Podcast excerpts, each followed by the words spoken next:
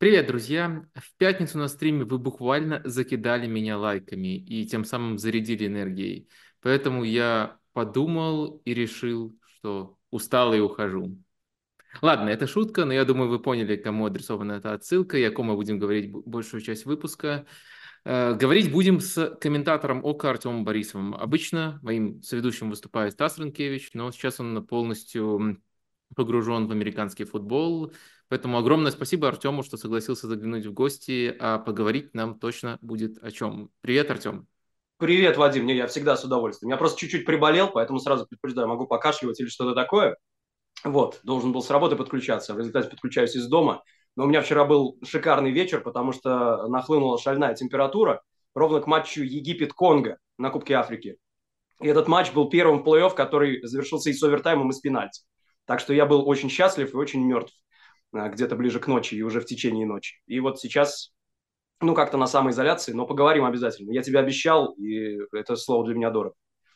Да, спасибо большое. Двойное тогда спасибо, учитывая, что ты, э, вопреки болезни, надеюсь, не перегрузим э, сегодня твой голос. Я отлично тебя понимаю, конечно, наблюдать за футболом Руя Витории – это то еще э, мучение. Э, но сегодня, к счастью, мы будем говорить про Ла Лигу, там футбол намного лучше. Слушай, я вот э, один факт от тебя слышал, хочу актуализировать, это правда или нет, что ты смотришь буквально каждый матч в туре Ла Лиги, то есть получается там по 10 матчей за тур. Этот факт еще актуален или это все-таки немножко, но миф? Поразительно слышать этот вопрос от тебя, потому что обычно такое спрашивают, по-моему, как раз у тебя. А, слушай, я смотрю все 10 матчей. А, последнюю неделю не очень удавалось, потому что я переключался на Италию, у меня была программа по Италии. Ну, в общем, январь, в принципе, насыщенный. А в течение осени, да. Просто мы введем новую программу анонсовую перед каждым туром. И мне было даже с карандашом довольно любопытно и просто полезно просматривать все матчи. Ну, не знаю, насколько это поможет сегодняшнему разговору, потому что вот в той самой дилемме, знаменитой дилемме, на кого смотреть, на футбол или на Бускетса, я все-таки никогда не мог заставить себя смотреть на Бускетса. И, может быть, буду отвечать сегодня за футбол и хотя бы этим как-то покрою, э, ну, там, отставание или что-то подобное. Э, да, супер, супер. Это, во-первых, эм, классный ракурс, во-вторых, это очень крутой тег для представления. И я думаю, что это отличный момент э, сказать людям, я просто всегда говорю, для меня это очень важно, что они могут подписаться на э, канал моего гостя, соведущего. Всегда есть ссылочки в описании. И вот я знаю, я сам читаю твою телегу, там ты редко, но метко бережешь не банальные мысли для этого формата. Так что подписывайтесь, я думаю, вы не пожалеете. А, и а, можете заодно, раз уже пошла тема, подписаться на этот канал э, в Ютубе и поставить э, лайк. Сегодня не будет э, лайкового шантажа. Это, если что, просто в пятницу мы немножко шантажировали с Денисом Качановым наших зрителей. Сегодня добровольная основа, даже не добровольно принудительная. Хотите ставьте, хотите не ставьте. Э, но будет всегда приятно. Это, это, это правда э, мотивирует, мотивирует не, не, не уходить, как Хави. И еще один вопрос, перед тем, как вот прямо совсем к Ла Лиге, совсем к футболу перейдем, такой на стыке телевидения и Ла Лиги, э, ты э, э, комментируешь на ОКО и работаешь на ОКО Спорт, ОКО транслирует Ла Лигу, и вот поэтому мне отдельно интересно тебя спросить по поводу того, что происходит с трансляциями прямо сейчас, то есть я имею в виду то, что пытается с ними делать Хавьер Тебас. Э, ну, он заставляет через баллы э, больше дополнительного контента клубы генерировать. Э, я, я, насколько понимаю, у тебя даже есть там доступ к дополнительным материалам, которые Ла Лига отправляет. Вот как бы ты оценил, в принципе, вот этот прием Тебаса, и даже не с точки зрения просто стороннего зрителя, а вот с точки зрения того, кто немножко соприкасается с другой стороны с Ла Лигой? Ты знаешь, новинки довольно мелкие, одна из них была в начале сезона в теплое время года, потому что когда а, команды шли пить воду посередине тайма, а, подносили микрофоны к тренерам. У нас есть люди, которые знают испанский, я, к сожалению, не владею, но какие-то слова выхватываю. В общем, мы все пытались что-то переводить. В любом случае, это классно. Но это тоже мелочь. Другая мелочь – это то, что появилась камера в раздевалках. Это любопытно перед началом матчей. Не все команды пускают, но, по-моему, только две не пускают. Реал – это понятно, Реал – главный противник всех этих реформ. И Бетис Видимо, по воле Пелегрини тоже вот не хочет, чтобы снимали раздевалку. Я уж не знаю, какие там соображения. Это тоже не то, чтобы прямо вау, Ну, конечно, это разнообразит трансляцию. Мне странно, что испанцы отказались, по-моему, еще по ходу прошлого сезона от кинокамеры. Ну, знаешь, вот у итальянцев она сохранилась, например, когда берут кого-то крупным планом, а фон размывается, там очень хорошее боке, и это потрясающе выглядит. На угловых, например, или когда крупно снимают тренеров, не знаю, почему именно качество картинки, именно красоту вот такую эстетическую а, Тебас не развивает. То, что он там политические игры ведет, ну, это, во-первых, для него нормально, для Испании нормально. И думаю, что пока выхлоп от этой темы не слишком большой, но понятно, куда Тебас идет – нас это в любом случае радует. По поводу дополнительных материалов, я здесь как раз э, ничего особенного не открою и ничего особенного не покажу даже на словах, потому что э, то, что испанцы нам присылали плюс к матчам или к чему давали доступ, это стандартная история по последним сезонам, по-моему, там пакет даже не изменился. То есть можно использовать какие-то дополнительные камеры в хайлайтах, в обзорах, в сюжетах и прочее. Мы не всегда этим пользуемся, ну там тоже разница небольшая. А, ясно. А, ну что ж, как я обещал, давай переходить непосредственно к футбольным темам. Я предполагаю такой порядок, пока народ немножко соберется, обсудим, э, это звучит немножко странно, но чемпионскую гонку как э, важную, но все-таки вторичную тему. Основной темой будет Барселона, до нее постепенно э, доберемся. А, в общем, первый мой вопрос. Я буквально вот сегодня утром видел твит, который разместила в Жироне, Жирона у себя. Можно вывести его на экран заодно и там Ла Лига как бы спрашивает у чата GPT, э, может ли Жирона стать чемпионом. И ответ э, в одно слово – невозможно. Э, насколько ты согласен с таким вердиктом? А я пока на эту тему опросик запущу. Мне кажется, ситуация затянулась. Мне кажется, уже поздно подозревать Жирону в том, что она должна провалиться и провалиться сильно. С этим Реалом очень трудно бороться. Это не тот Реал, который мы видели в прошлом сезоне, потому что Анчелотти, безусловно, отдохнул, и его цикл – вот получается сейчас из трех лет, он снова прошел какой-то круг. Анчелоти, конечно, потрясающий тренер, но про Реал чуть позже. А Жирона, а с Жироной, наверное, должна все-таки произойти какая-то ситуация спада. А это то, что ты называешь любимым словосочетанием регрессия к среднему, да? А э, я это называю эффектом Ильи Муромца. Там была легенда про Илью Муромца, самая основная, что вот к нему пришли старцы, он лежал, лежал полумертвый. Они его напоили живой водой. Он стал, по крайней мере, здоровым, встал на ноги, они его напоили еще раз, второй раз. Он стал неимоверно сильным, неконтролируемо вообще и неограниченно. И тогда они напоили его в третий раз, и он стал Ильей Муромцем. То есть они э, так чуть-чуть его опустили по уровню, да, третьим глотком. Но э, все-таки после этого третьего глотка, после регрессии к среднему, вот этот средний уровень, он все равно был крайне высоким. То есть я думаю, что ниже второго места Жирона такой ситуации все-таки не опустится. И то, что Жирон до сих пор неостановимо, ну, смутил только матч против Альмерии. Я к тому же его и комментировал, это было выпадающее из всего ряда зрелища. Просто из всего. А, Жирона невероятно напористая команда. И самое главное, что она не то чтобы основана на каких-то стилистических приоритетах. Это игра.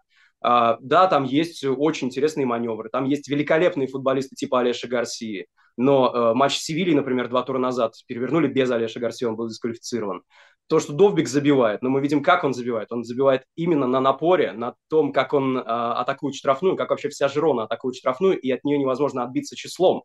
То есть даже закрыться глубоко против Жироны очень трудно. Э, хоть с флангов, хоть с центра, хоть э, непосредственно после длинных передач туда, в опасную зону, Жирона свои моменты организует. И Жирона эту волну не сбавляет и не слетает с нее. Поэтому я думаю, что еще где-то месяцок мы увидим Жирону просто максимального уровня, а вот э, дальше хватит ли этого запаса и не упадет ли Жирона совсем низко после третьего глотка живой воды, ну, глянем. Я думаю, что Жирона все-таки будет второй, но это не значит, что я совершенно не верю в чемпионство. Я думаю, что борьба будет все-таки упорной и до конца.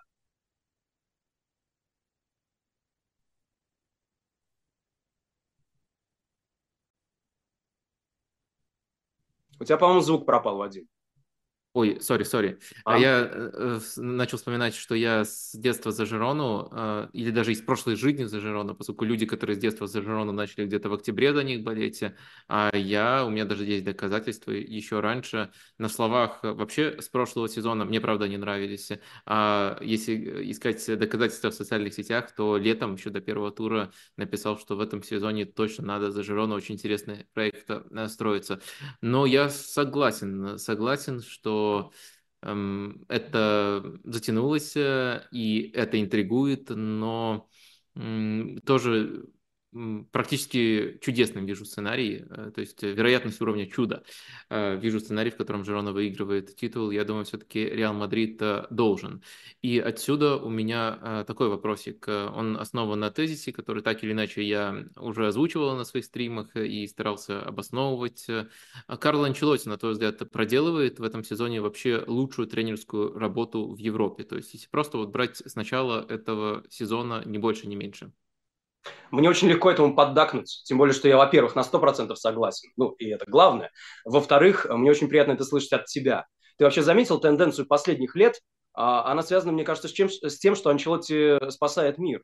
Спасает мир от э, засилия э, оптимизации. Вот э, как-то есть настрой на оптимизацию, он был, по крайней мере, лет 10 назад, когда футболом рулил, по сути, Гвардиола, да, на оптимизацию, на э, тактику и на прагматику на стиль.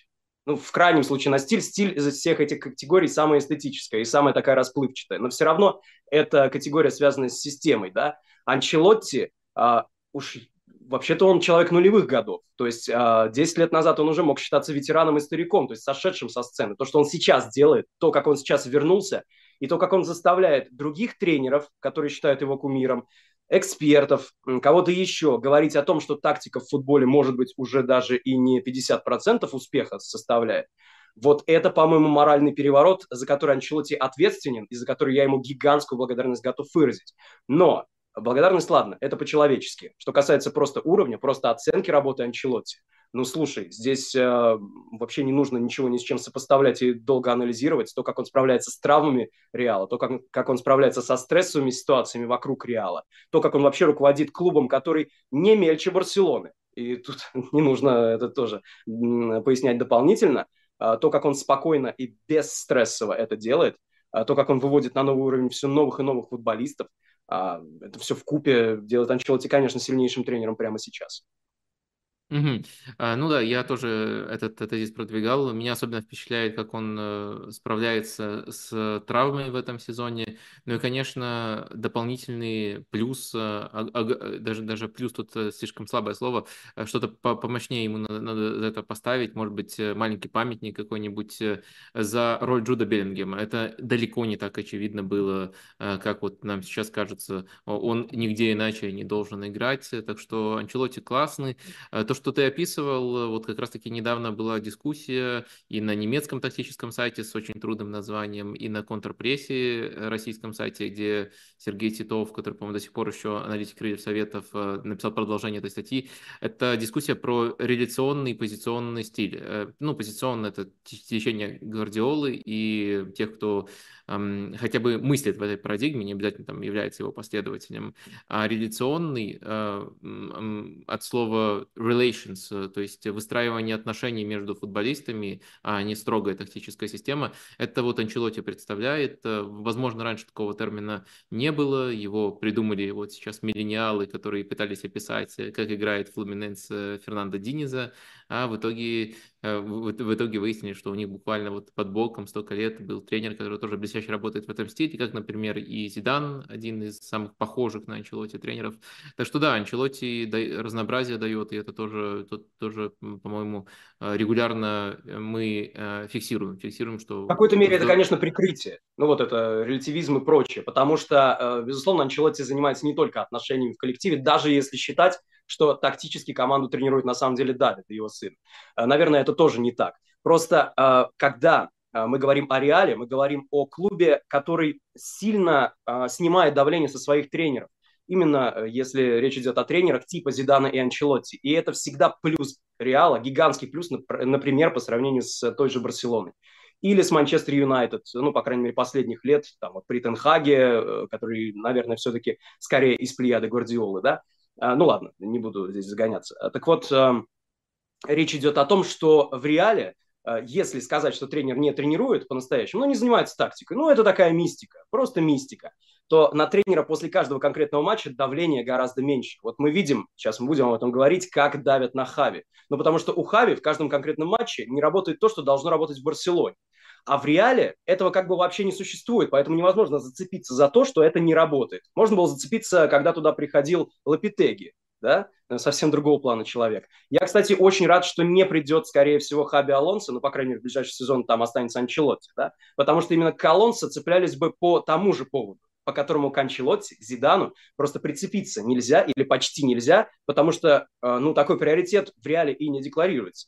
Реал – это как бы бестактическая команда. Ну, поэтому ее невозможно разгромить и громить каждые выходные за то, что они там сыграли в ничью с Райо Валикано из-за тактики. Слушай, очень крутая мысль про то, как это воспринимают журналисты. Я думаю, тут э, есть еще вопрос определения, вопрос словаря, потому что, мне кажется, у любой команды все равно будет тактический рисунок, и тренер, в какой бы манере он ни работал, э, просто направляет игроков, либо дает им э, детальные инструкции. Э, в любом случае он на это влияет, и Анчелоти тоже влияет. Ну, Давида больше влияет, либо Карла, это, мне кажется, немножко вторично. Ну, как бы мы привыкли весь штаб называть по имени главного тренера, так что у Анчелоти в это тоже есть вклад, но вот то, что журналисты могут иначе воспринимать с точки зрения требований к нему из-за этого стиля, Слушай, я не задумывался над этим. Мне кажется, э, вполне возможно, что э, так и есть, особенно на контрасте с Хави.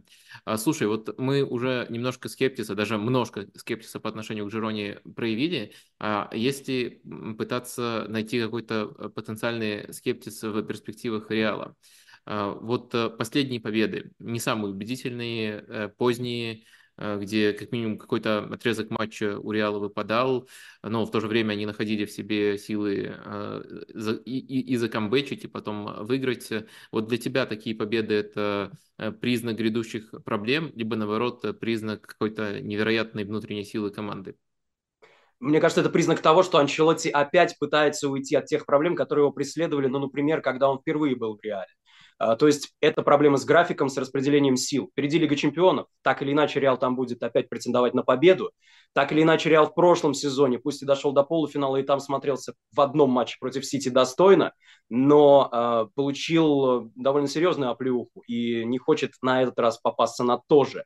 А, прошлый сезон был еще и с чемпионатом мира, с эм, старением Бензима или с травмами, небольшими травмами Бензима, но постоянными. Анчелотти действительно там силы распределить не смог. Сейчас он построил новую команду с новой схемой. Может быть, он еще до конца не знает, как ей управлять, и поэтому э, на всякий случай экономит силы ну, минут 45 в каждом матче. Так было и с Лас-Пальмасом, так было и тур назад, и два тура назад. В общем, это те туры, о которых ты говоришь. Но ведь Реал везде выигрывал.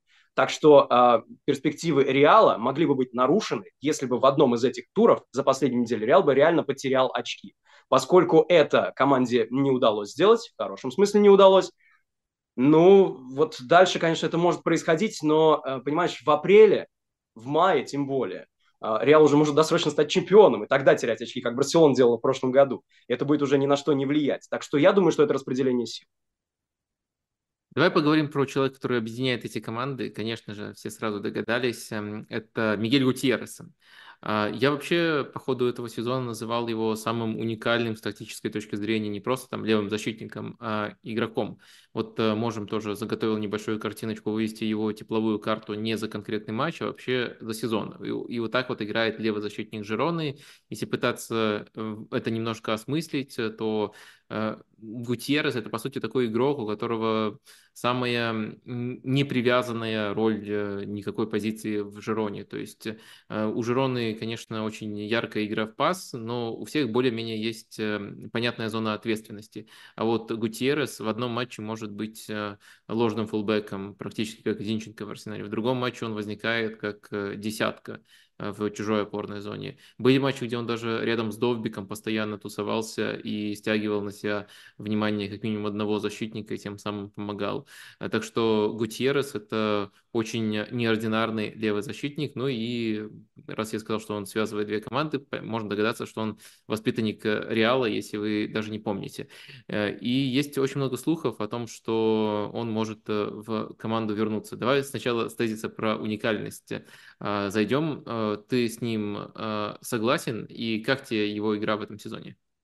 Ну, слушай, эта тенденция, это она существует в последние годы, да, когда крайние защитники, например, уходят в полуфланг или вообще в опорную зону, в центр, куда угодно.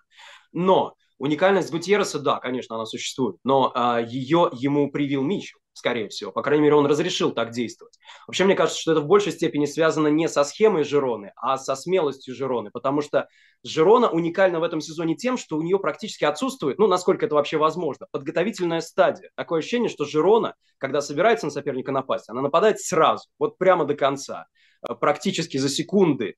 И эм, кто как себя ведет в это время на поле. Ну, это, конечно, выглядит как хаос. Э, на самом деле это где-то и прописано, хотя есть и импровизация но это прежде всего чистая смелость, по крайней мере для такого непрожженного зрителя. И это подкупает данный Жирони, это подкупает в действиях Мигеля Гутьерреса в том числе. И я думаю, что сами футболисты кайфуют именно от этого, от того, что их не распределяют по позициям и даже не дают установку на конкретные э, импровизационные движения, потому что это бы противоречило одно другому, да, тоже было бы как-то странно. Вот им именно дают возможность быть смелыми, не свободными, а смелыми. Есть небольшая разница, и мне кажется, что смелость здесь даже интереснее. Я помню Гутьерреса в Реале, он, конечно, совсем мало минут получил. Странно, что ему э, так не доверились, потому что Марсело старел, Марсело еще был в команде, и Гутьеррес очень напоминал Марсела именно тем, что он вообще не скромничал. Ни с мячом, ни с подключениями вперед ни с единоборствами, ни с чем. Гутьеррес казался тогда готовым футболистом. Но, может быть, все-таки не решили сделать на него долгосрочную ставку. Сейчас э, Реал не то чтобы об этом пожалел, потому что выкупить Гутьерреса можно. Будет ли это?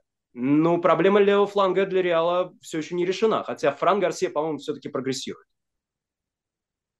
А, да, и вот я именно к этому и подводил. А, с Гутьерреса зайти к позиции, про которую в Реале сейчас очень много споров.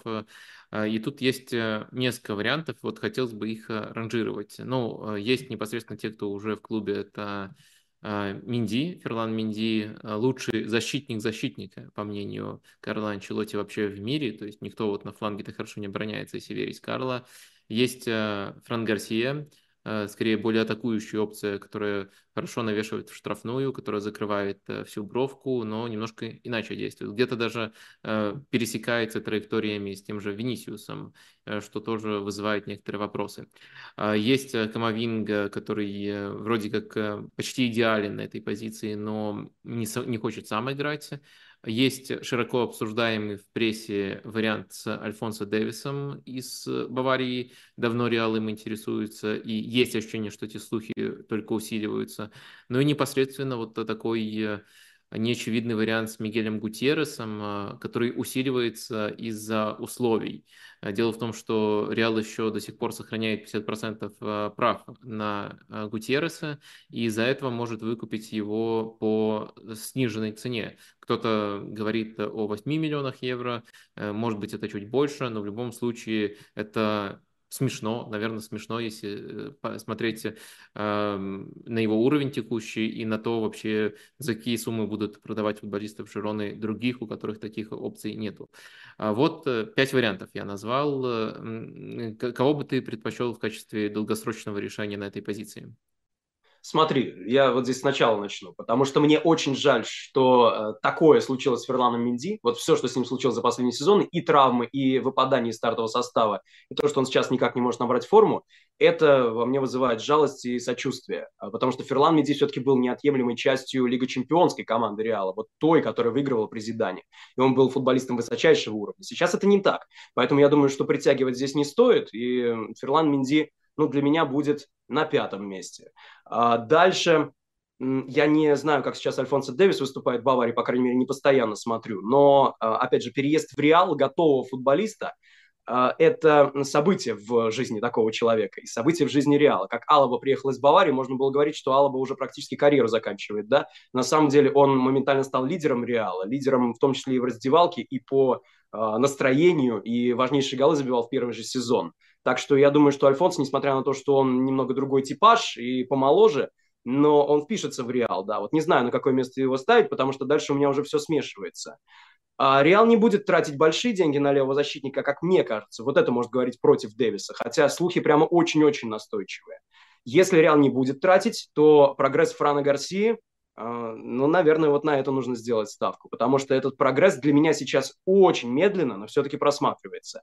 В любом случае, Анчелотти любит ротацию, так что кто-то ему еще там понадобится. Извини, я э, сейчас не буду уходить от ответа, но все-таки есть такое мнение, что если летом уйдут и Модрич, и Кросс, или хотя бы кто-то из них один, то игру и схему опять придется перестраивать. И у Анчелотти будет болеть голова совсем насчет другого. Не насчет перемещения левого защитника, не насчет его взаимодействия с Винисиусом, а насчет того, как э, добавить скорости мысли в центре поля и как вскрывать чужие глухие обороны в следующем сезоне. Ну вот э, как это одно с другим вяжется? Просто мне кажется, фокус будет не там. А, ну, э, в принципе, я с тобой согласен, и, наверное, э, вот за счет этого тезиса можно, ну, предполагаю, что что-то из этого может случиться, хотя тоже пока много неопределенности тут, э, можно исключить из этого сравнения Камовингу. Вероятно, он будет чаще, он сам хочет играть в центре, и он будет нужнее там, или точно, точно нужнее, чем в этом сезоне. А, но в остальном, мне кажется, есть некоторая константа, от которой уйти очень трудно. И этот сезон в данном отношении показателен. Это константа Венисиус, который, которого очень сильно тянет в ширину на левый фланг. Потому что формально в этом сезоне Венисиус играет как нападающий. Э, один из пары нападающих. И был, был отрезок в начале сезона, когда Анчелотти даже более фиксированно его просил не сваливаться на фланг, более фиксированную позицию, более центральную ему давал. Ему там было неудобно, он все равно сваливался. И в итоге Анчелотти это просто в своих планах начал учитывать. Э, поэтому мне все-таки кажется, что э, при любой схеме, при любой тактике это тоже нужно учитывать. Если только мы не рассматриваем сценарий, в котором Венисиус уходит из Реала в принципе, что пока выглядит э, очень странно. Ну, вряд ли, вряд ли кто-то всерьез может даже заикаться о таком. И так, итоге... Родриго тоже очень много смещался налево, когда Венисиус был травмирован. То есть все равно нападающих, вот этих нечистых нападающих Реала туда тянет. Я не знаю, Анчелоти против этого или за, ты уже привел один пример, где он был против, но все-таки флангов-то Реала по началу сезона не хватало, и даже по предсезонке было понятно, что с ромбом в центре и с ненастоящими нападающими именно фланговая игра впереди будет зависеть от крайних защитников. То, что Карвахаль сейчас проводит лучший сезон в карьере, это не случайно. Но и слева кто-то должен был проводить лучший сезон в карьере, этого не случилось, и поэтому либо Родриго, либо Венисиус ищут зону там, потому что там у Реала кое-чего не хватает. Вот, э, в принципе, я э, согласен, но согласен, что другие функции сейчас у центральной, у фланговых защитников, но э, мне кажется, что вот эта особенность, которая, ты верно заметил, сохраняется даже когда Родриго играл, то, что один из нападающих все равно сваливается на левый фланг в ширину, я думаю, что эта особенность означает, что Реалу на этой позиции нужен ложный фулбэк, и я думаю, что не ну, или, по крайней мере, игрок, который будет э, освобождать фланг, который не будет сам его занимать. И я думаю, что одна из причин... Э, что? То есть все-таки Гутьеррес получается. Он так взаимодействует. Да, да. Я, я клоню к тому, что Гутьеррес был бы крутым вариантом. Дэвис э, э, на раннем этапе карьеры, наверное, не потянул бы эту роль, но после последних сезонов скорее да, чем нет. Э, тоже э, приходится ему периодически таким образом играть. Я просто не уверен, что прямо э, раскрывает его потенциал на 100%, но он лучше, чем Минди и чем Гарсия в этой роли. А вот нынешний подбор футболистов, если Камовингу не рассматривать, Минди это классный оборонительный вариант, но не сделает той работы, которая нужна в чужой опорной, ну или там в полузащите, где бы он ни располагался конкретно. А Гарсия он, э, мне кажется, эффективнее в атаке, но он эффективен именно как э, краек, как э, вот такой чистый латераль. Но в итоге, да, Гутьеррес, мне кажется, был бы классной опцией. Ну и вернусь, наверное, к одной мысли, которую ты озвучил. Гутьеррес не был всегда, всегда таким. И вот этот образ Гутьерреса подарил нам Митчелл, нынешний тренер Жироны, тоже, как и Карло Анчелотти в этом сезоне, настоящий чудотворец. И а, плавно переходя к следующей основной теме, вот я хочу тебя спросить э, а, о уровне и перспективах Митчелла. Он готов тренировать топ-клуб? Я думаю, все уже понимают, э, почему это переход к следующей теме. Ты знаешь, как ни странно, здесь для меня есть э, парадокс с переворотом. Мне кажется, что Митчелл для себя уже сейчас тренирует топ-клуб. Ну, это не потому, что Жирона пришла далеко и надолго и будет держаться на первых местах сезон за сезоном, а просто я не вижу следующего шага на повышение, потому что, во-первых, до сих пор эта Жирона и ее игра не выглядит надежной. Но мы ее проверяем временем, и она вроде как проверяется. Так что э, здесь есть противоречие одно с другим, и э, Митчелл работал ведь в очень разных условиях, именно с Жироной. Он выводил ее из секунды, причем после первого неудачного сезона через второй сезон, когда у него была только молодежь, набранная чуть ли не в последний момент из того же Манчестер Сити, но это не Манчестер Сити Гвардиола, это вторая, там, третья команда Манчестер Сити. В общем, Митчелл работал в самых разных условиях, он всем проверен, а, собственно, он действительно готовый тренер для большой команды, но надо ли его еще проверять просто иррациональным давлением, которое есть в той же Барселоне, я не уверен. Тем более, что еще раз вернусь к тому, что говорил в самом начале, Жирона, мне не кажется, сейчас барселонской командой по стилю. То есть хотят многие туда Жирону притянуть, но Жирона – это не команда, которая передерживает мяч, которая очень долго и методично выстраивает свои атаки, которая э, ценит э, твердость схемы от фланга до фланга и прочее, и прочее. Жирона умеет гораздо больше. Ну, это не значит, что она гораздо сильнее той же Барселоны по потенциалу, по ресурсу, почему угодно. Но сейчас она для меня гораздо разнообразнее. Мне кажется, что Мичел настолько в своей тарелке, что вот э, выдергивать его, ну, это не будет шаг на повышение. Он не середняк он уже тренирует лучшую команду Испании или одну из лучших в данный момент. Угу. А, интересная мысль про то, что Жирона не, не барселонская команда, ну, формально, конечно, территориально она, она, ну, каталонская тоже, но речь о стиле. А, мне кажется, что точно можно у Жироны усмотреть э, структурность, то есть э, футболисты, вот, ну, если вот э, мы сегодня обсуждали разные полюса, вот э, Реал э, больше выстраивания отношений между футболистами и их качествами, Барселона по-прежнему структура, структура. И вот Жирона в, в, в, этой, эм, в этих полюсах намного ближе к барселонскому полюсу для меня. То, что она вариативнее, да, с этим, конечно, не, не, невозможно спорить, причем вариативнее не просто потому, что они идут на первом месте, их надо хвалить, а именно на уровне намерений намерений и на уровне того, что они готовы и чего не готовы э, делать. И не а, в сравнении что... с той Барселоной, которая сейчас в раздрае. То есть мы не говорим про Барселону образца матча против Вильяреала. Понятно, что Барселона это ни с какой другой командой сопоставлено быть не может. Она просто гораздо хуже, она провалилась. А, но если мы даже говорим о Барселоне прошлого сезона, например, то тоже Жирона сейчас а, по сравнению с той Барселоной гораздо разнообразнее.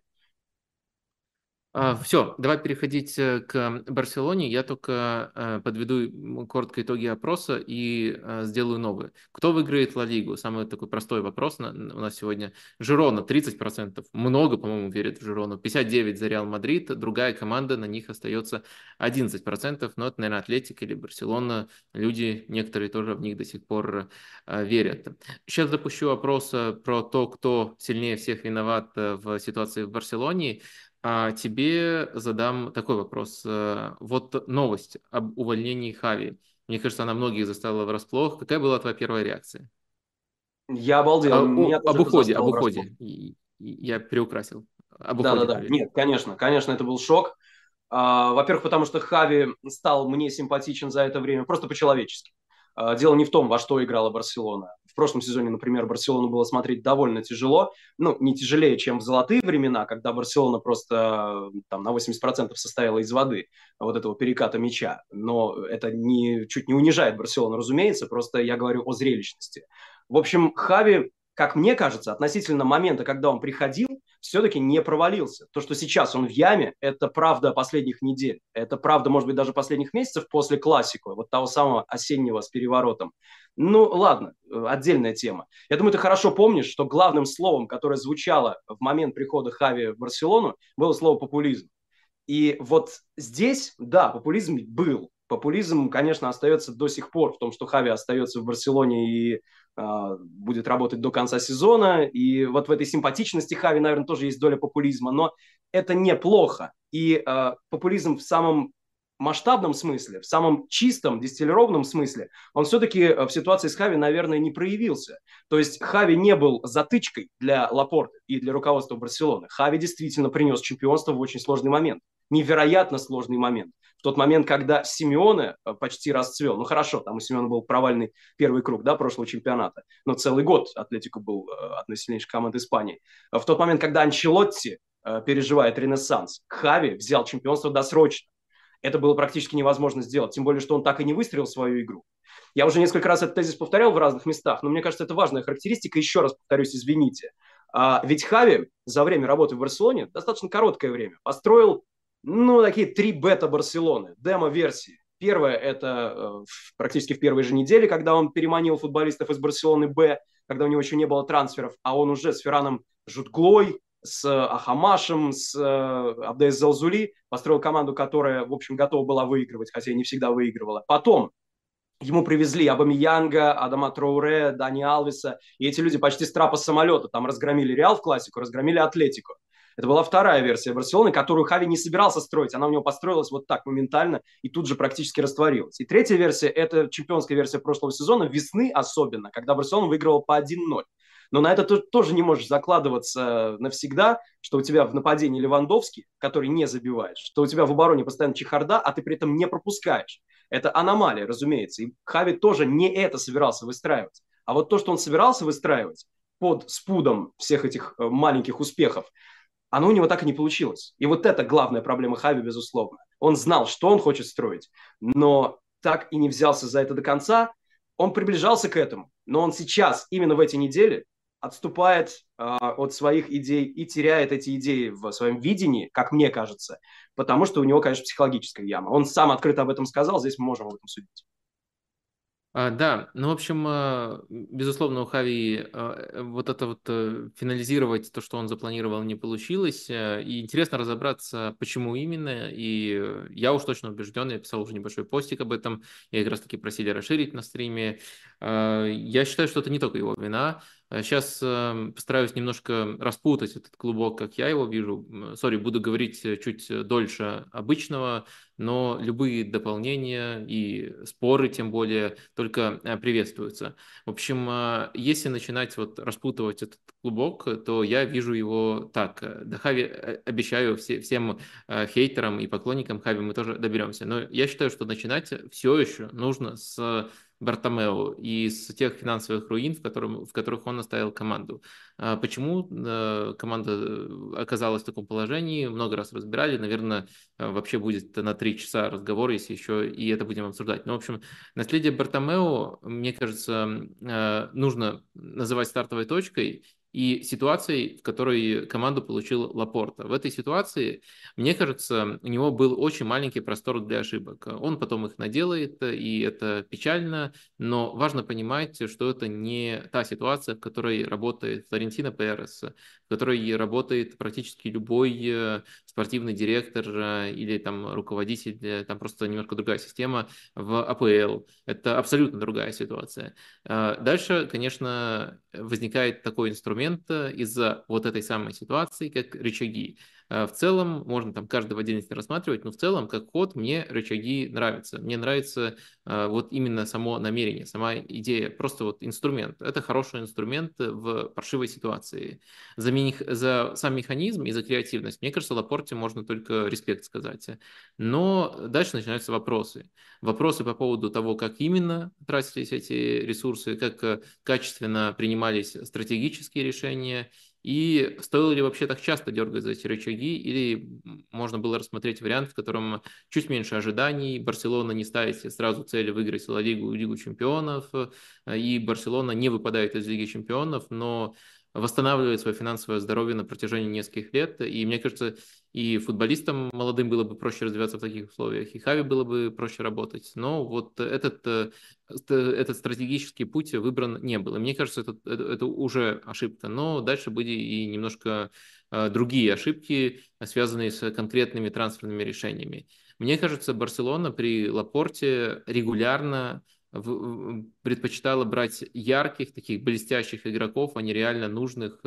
Э, эм, э, и это очень сильно било по возможностям Хави. И причем э, каждый такой трансфер, он как бы взвинчивал ожидания, поскольку ну, к нам же хороший игрок приходит, но понижал реальный потенциал команды, с чем потом приходилось эм, возиться Хави.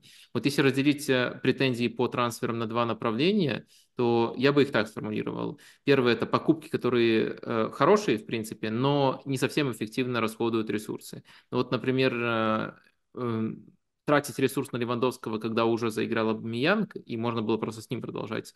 Это, мне кажется, странное решение переподписывать Дембеле и покупать Рафинью, и даже изначально было очевидно, что тяжело вместе разместить, тоже очень странное решение. Любые трансферы 23 года лет, летние тоже странное решение, поскольку э, они все делались, когда в опорной зоне была дыра. Только Ромео был при, как, э, притянут как такое потенциальное решение. То есть игроки неплохие, но они не попадали в нужды, которые есть, э, и только взвинчивали ожидания. И э, второй тип э, трансферов э, – это те, которые, ну, просто плохо сочетаются с замыслами Хави. И, может быть, я, конечно, не держал свечку, но, может быть, даже были где-то навязанные Хави. Э, ну, самый, наверное, главный пример – это размен Кунде Канцелу, потому что в прошлом году баланс на позиции правого защитника был такой э, явно более осторожный. Кунде был хорошим исполнителем именно под такую позицию правого защитника. Приходит Канцелу, начинаются эксперименты, вообще свободный игрок на позиции правого защитника, получаете моменты в обе стороны. Там Феликс, похожая ситуация, не совсем барселонский игрок, не совсем командный игрок. Я сразу об этом говорил, и выслушивал весь хейт после первых 5-0, когда он только начинал, э, и без мяча тоже не очень хорошо играет.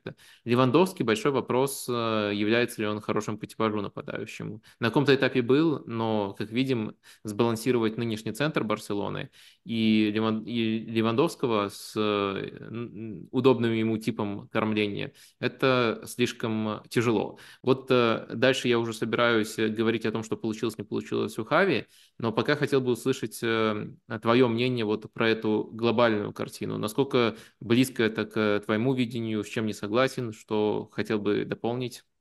Ну вот видишь, вы с Хави ловите хейт в разных ситуациях, принципиально разных. То есть э, тебе говорят, что ты не прав, когда ты пытаешься сказать, что пять голов Бетису с приходом Феликса и Канцелу – это скорее случайность и аномалия.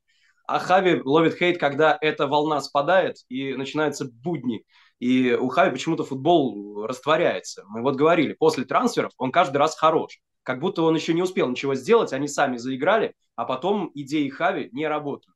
Мне кажется, в этом есть главная претензия к Хави. Что касается Бартомео и Лапорты после него, ну, конечно, корни там. Конечно, Барселоне не хватает финансов, конечно, Барселона бьется как может а, по поводу там работы с бюджетом, но при этом Хави получил неплохих футболистов за это время.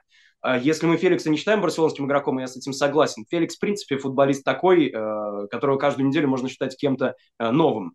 И э, это его нестабильность, конечно, губит карьеру. И в Барселоне она тоже должна была быть загублена. Судя по всему, это сейчас и происходит.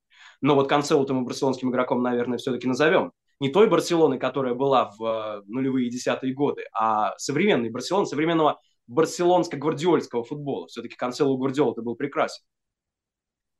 А, я согласен, что Канцелу э, барселонский игрок, но Канцелу это не продолжение той модели, которая была выстроена в чемпионский сезон. Канцелу это Э, ну, буквально вот э, толчок тренеру, разрушай свою систему и перестраивай снова. Да, понятно, он будет строить с оглядкой на позиционный футбол, но тут можно очень много всего настроить. Там у Гвардиолы одна система, у Тухеля другая, у Клопа третья, и у Хави тоже была одна, а сейчас попросили другую строить. Почему я так говорю? Потому что э, у Барселоны вот что сформировалось в чемпионский год, э, во-первых, это Э, так, это, это разные фланги. Правый фланг это Кунде, дополнительный центральный защитник, э, такой вспомогательный центральный защитник. На левом фланге Бальде играет в ширину, а левый вингер смещается в центральную зону, чтобы создавать там вот этот вот квадрат в центре поля с полузащитниками.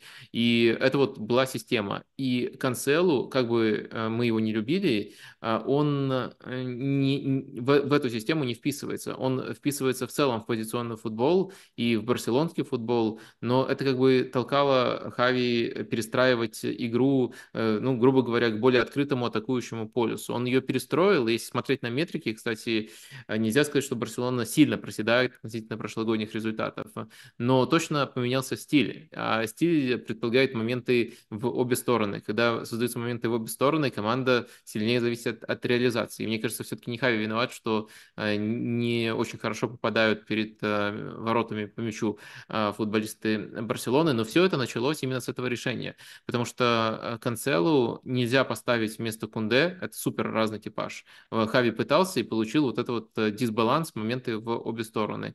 И Хави нельзя поставить э, вместо э, Бальде, хотя это выглядело интереснее, и, может быть, мне было бы интереснее посмотреть на этот эксперимент больше, чем 2-3 матча, но в целом там защитник должен играть в ширину, желательно это должен быть левша, а Канцелу все-таки в оптимальном сценарии скорее более свободный игрок э, с необходимостью смещаться в центр. В центр. А тогда нужно перестраивать левый фланг, и на левом фланге там выпускать совершенно другой типаж э, вингера. То есть э, мне кажется странным сам факт, что у тебя есть чемпионская команда. Что ты делаешь с чемпионской командой? Ты ее развиваешь, ты пытаешься усиливать позиции, а не ломать то, что работает, и придумывать новое. Я понимаю, что если бы лучшая реализация была у Барселоны, эта придумка новая, она могла бы даже сработать. Но мне кажется, все-таки э, странность этого решения, она бросается в глаза.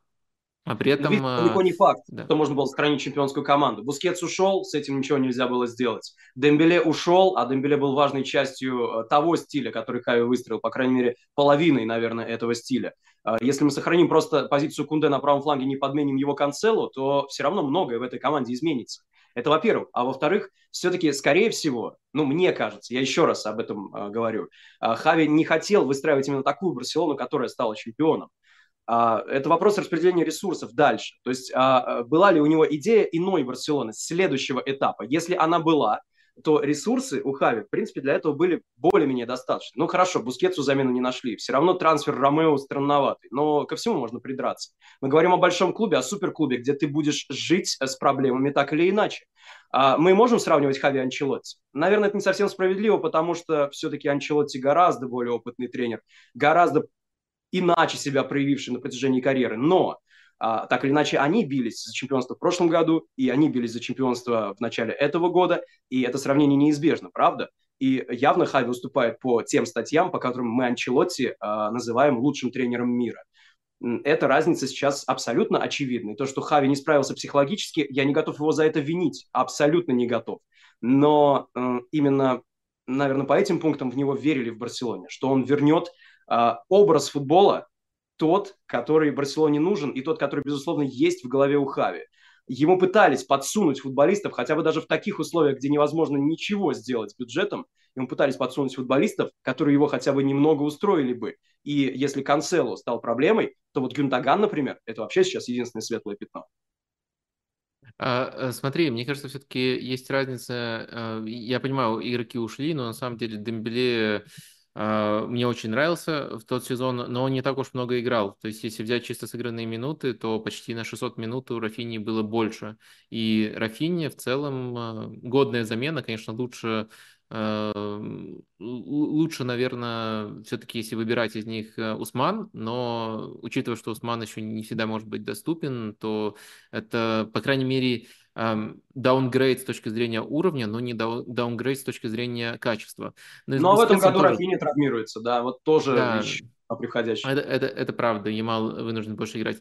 А, в общем, э, с Бускесом тоже структурно можно было сохранить э, все, что было в прошлом сезоне, и я уже говорил, что это просчет, ошибка большая, что вообще на, на кого-то начали расходовать ресурс перед тем, как э, ему нашли полноценную замену. Тут я полностью согласен. И мне кажется, можно было в любом случае не ломать прошлогоднее расположение игроков, грубо говоря, и пытаться развить связи между ними и за счет этого сделать команду сильнее.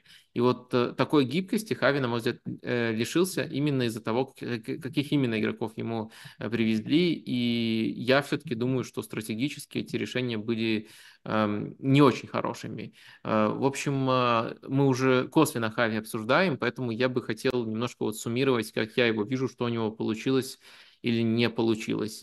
Я вот такой списочек тут составил. А, мне кажется, что он э, достаточно быстро, хорошо построил структуру, вот этот самый позиционный футбол и достойно развивал футболистов. Ты уже рассказывал, можно отмотать, послушать, что по сути у него было, ну, как минимум три э, таких э, вариации команды, но он эти идеи давал. Это мне скорее нравится, это я бы скорее плюсик тут ставил. Мне кажется, что он в целом нормально адаптировал структуру под э, состав, насколько это возможно. Мне кажется, тут ему сильно гадили сверху. Э, я постарался донести, почему я так считаю. Э, не получилось у Хави построить стильный атакующий футбол. Во многом это связано с особенностями состава, и эм, тут, наверное, больше нужно говорить например, о линии защиты, которую олицетворяет Арауха. Э, ну, мне кажется, если сравнивать с талонами, это категорически, это топовый защитник, но категорически не барселонский. Э, тут скорость и физика предпочитается технике и умению играть в пас.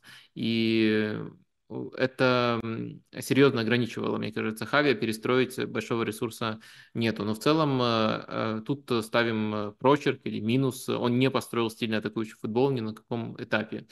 А, потом, если говорить о холодной оценке, то всегда по уровню игры держал команду на первом или втором месте в Ла Лиге. Например, в этом сезоне хромает реализация, но вот если смотреть э, холодно на метрики, на любые, не только на XG, то все-таки это уровень первое, второе э, место. И, а, как показывает практика, если мы оцениваем именно качество тренерской работы, это более полезный индикатор, чем место в таблице самый, наверное, главный фейл, на мой взгляд, тут э, у меня, скорее, я хавифил, особенно если говорить о Хави игроке, по Хави, тренеру не, не определился, тут даже у меня бомбит от этого.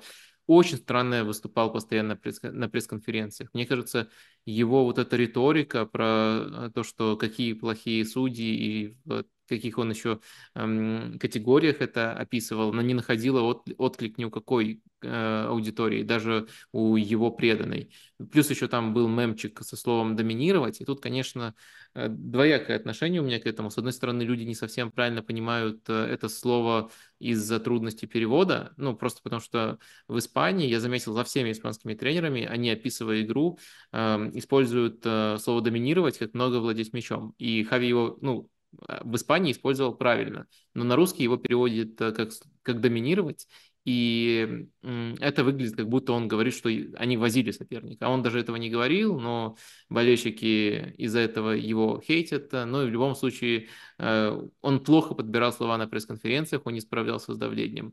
И еще мне кажется, что он не очень хорошо держал раздевалку и коммуникацию с руководством. Э, он, не знаю, мог ли вообще, но даже не пробовал сказать на эти трудные решения Лапорте нет. Может быть, некоторые из них он даже вместе с Лапортой одобрял. В таком случае мы просто этого не знаем. В таком случае процент его вины э, в моих глазах сильно увеличивается. Ну и эти истории про то, как Лапорта перед Лигой Чемпионов решает, какие игроки должны отдыхать, какие не должны, диктует это Хави, причем так показательно сверху спускает. Это не норм, и это как бы вот очень хорошо вписывается в картину молодого тренера, который не все э, контролирует. Да. А вот мое саммари. Что бы ты добавил, где бы ты меня поправил? Я почти насчет того же, Вадим. Почти насчет того же. Вот пытаюсь сравнить Хави с Анчелоси. Наверное, это не совсем правильно, по крайней мере, неправильно прозвучит. Давай оценим Хави просто в вакууме, как тренера суперклуба. По поводу давления, по поводу всего остального мне вот не показалось по ходу прошлого сезона по самым разным критериям, хоть игровым, хоть э, там, э, риторическим, хоть экономическим, что Барселоне это чемпионство далось невероятными усилиями. Ну, по- понятно, любое чемпионство дается большими усилиями, но это не была работа на износ, на пределе, на э, невероятном пределе нервов и так далее, и так далее. Поэтому я думаю, что Хави можно поставить вину в первую очередь то, что он да, в суперклубе, да, с заниженной планкой максимального спокойствия. То есть большего спокойствия, чем вот здесь, ты не можешь достигнуть, не можешь пробить эту планку. Но вот до сюда Хави тоже свое спокойствие не довел. Он сейчас вообще в яме, но он не был никогда максимально спокоен для того, чтобы а, методично выстроить свой футбол. Мне кажется, что по ходу прошлого сезона, по ходу нынешнего лета, в начале этого чемпионата у Хави все-таки было какое-то время и даже какой-то ресурс футболистов, чтобы а, выстроить тот футбол, который он больше хотел видеть от своей команды и который больше хотели видеть в руководстве Барселоны. А, ну и давай скажем сейчас самую банальную вещь. Просто нас, может быть, заклюют за то, что мы это не сказали вообще. Но по ходу нынешнего сезона Хави не может рассчитывать то на Педри, то на Гави, то на Фрэнки, то на Гави и Педри, то на Педри и Фрэнки и так далее, и так далее. И это только полузащита. А еще Бускетс уехал, да? А, все-таки это тоже очень сильно влияет. Ну, знаешь, что мне еще интересно? Все-таки как он отработает эти полгода? А, не уйдет ли он раньше? А, или не уберут ли его раньше? Слушай, я, кстати, видел такой мемчик забавный. Э, то есть Хави показывает вот на голову, типа, интеллект и говорит, если ты объявляешь о своем решении уйти в конце сезона, то до конца сезона тебя не могут уволить. А вот Между серьезно, могут ли его уволить сейчас? Я думаю, это было бы очень-очень кринжовая ситуация, и может быть, если бы это был какой-то совсем со стороны тренер, или если бы он э, кардинально потерял раздевалку, а ведь э, по инсайдам, там, кстати, такие э, инсайды дикие приходится читать, по инсайдам даже Канцелу и Левандовский плакали, когда Хави объявил об уходе, то есть я это могу со своей колокольни рассматривать их союз, а вот про игроков пишут, что у них вот такая реакция была, то есть я не думаю, что он упустит раздевалку настолько, я не думаю, что Барселона настолько по-идиотски и по-хамски поступит с, со своей клубной легендой, даже если там будут э, совсем нестабильные результаты. А, в общем, нет, я, я бы для меня это вот меньше одного процента вероятность того, что Хави уволят э, до конца сезона, когда он уже сам объявил, э, что уходит. А дикий инсайт, который меня возмутил или впечатлил, вчера, получается, это было вчера, важно, когда это было, написали, что Хави спал меньше двух часов ночью. Вот я просто думаю, у журналиста АС какой источник должен быть для того, чтобы он мог знать э, так, так, такие подробности? Э, вот, э, да. Примерно на час больше, чем обычно спишь ты, мне кажется. То есть это вообще не новость. В чем экстрим ситуации-то? Э, ну нет, я, я так не могу, я так не могу. И а. Хави обычно, наверное, все-таки побольше спит, несмотря на свою работоспособность. И для того, чтобы финально э, резюмировать все, что мы сказали, я все-таки адресуюсь к нашему вопросу, где я попросил, спросил, кто э, главный виновный в делах Барселоны. И вот я сейчас попытаюсь распределить вину в процентах. Вот если тебе такая же форма, такая же игра интересна, то потом милости прошу тоже поучаствовать. В общем, я вот зрители или от себя? Э, можно от себя добавлять варианты, но мои варианты как бы совпадают с теми, которые в вопросе. Так. В общем, 50% я записал на наследие Бартомео. Мне кажется, это все равно ограничение. Клуб футбольный и его руководители должен иметь право ошибаться. Все ошибаются, даже великолепный Ливерпуль ошибается. Вот именно Фейл и Бартомеу лишили Барсу права на ошибки. теперь э, из-за этого под лупой мы вынуждены рассматривать э, каждый, каждый трансфер э, и говорить, кто кого подставил, Хави Лапорту, либо наоборот, Лапорта дал ему все инструменты, а он не дорабатывает 30%. Я считаю все-таки, что состав формировался плохо, именно уж точно приоритетные позиции не усиливались, когда должны были усиливаться, и я считаю, что Лапорта на 30% виноват и очень часто подставлял еще дополнительными ожиданиями своего тренера. Но, следовательно, 10% остается на Хави, и еще 10% я записываю на внешние факторы, там может быть все что угодно, от судейства, которое иногда, может быть, действительно мешало, до банального невезения. Но для меня это скорее э, больше про факторы вроде невезения, плохой реализации, это тоже 10%. В общем, ну, просто возможно... Если мы даже еще внесем травмы и э, уход каких-то да. футболистов, то это будет больше, чем 10%, да. Ну вот э, я так распределил, возможно, я немножко тут обеляю, Хави. Э, можешь э, либо назвать главный фактор для тебя, либо тоже так вот по процентам пройтись.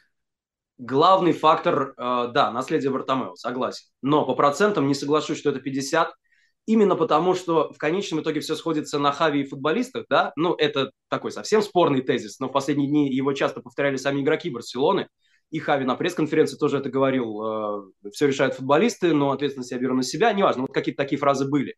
Я к чему? Я все-таки к тому, что э, все остальные факторы, они отчасти пересекаются и накладываются на фактор Хави, потому что Хави просто имеет с этим дело. Но за результат на поле, за то, э, какую игру он выстраивает, за то, как он этим управляет, отвечает, безусловно, Хави. То, что он оказался не готов, это его не очерняет он просто такой. То есть э, там мог бы быть совсем хилый тренер, например, и опустить Барселону в секунду, да? Ну, ладно, это такая фантазия, но тем не менее. Хави не опустил Барселону в секунду, он стал с Барселоной чемпионом.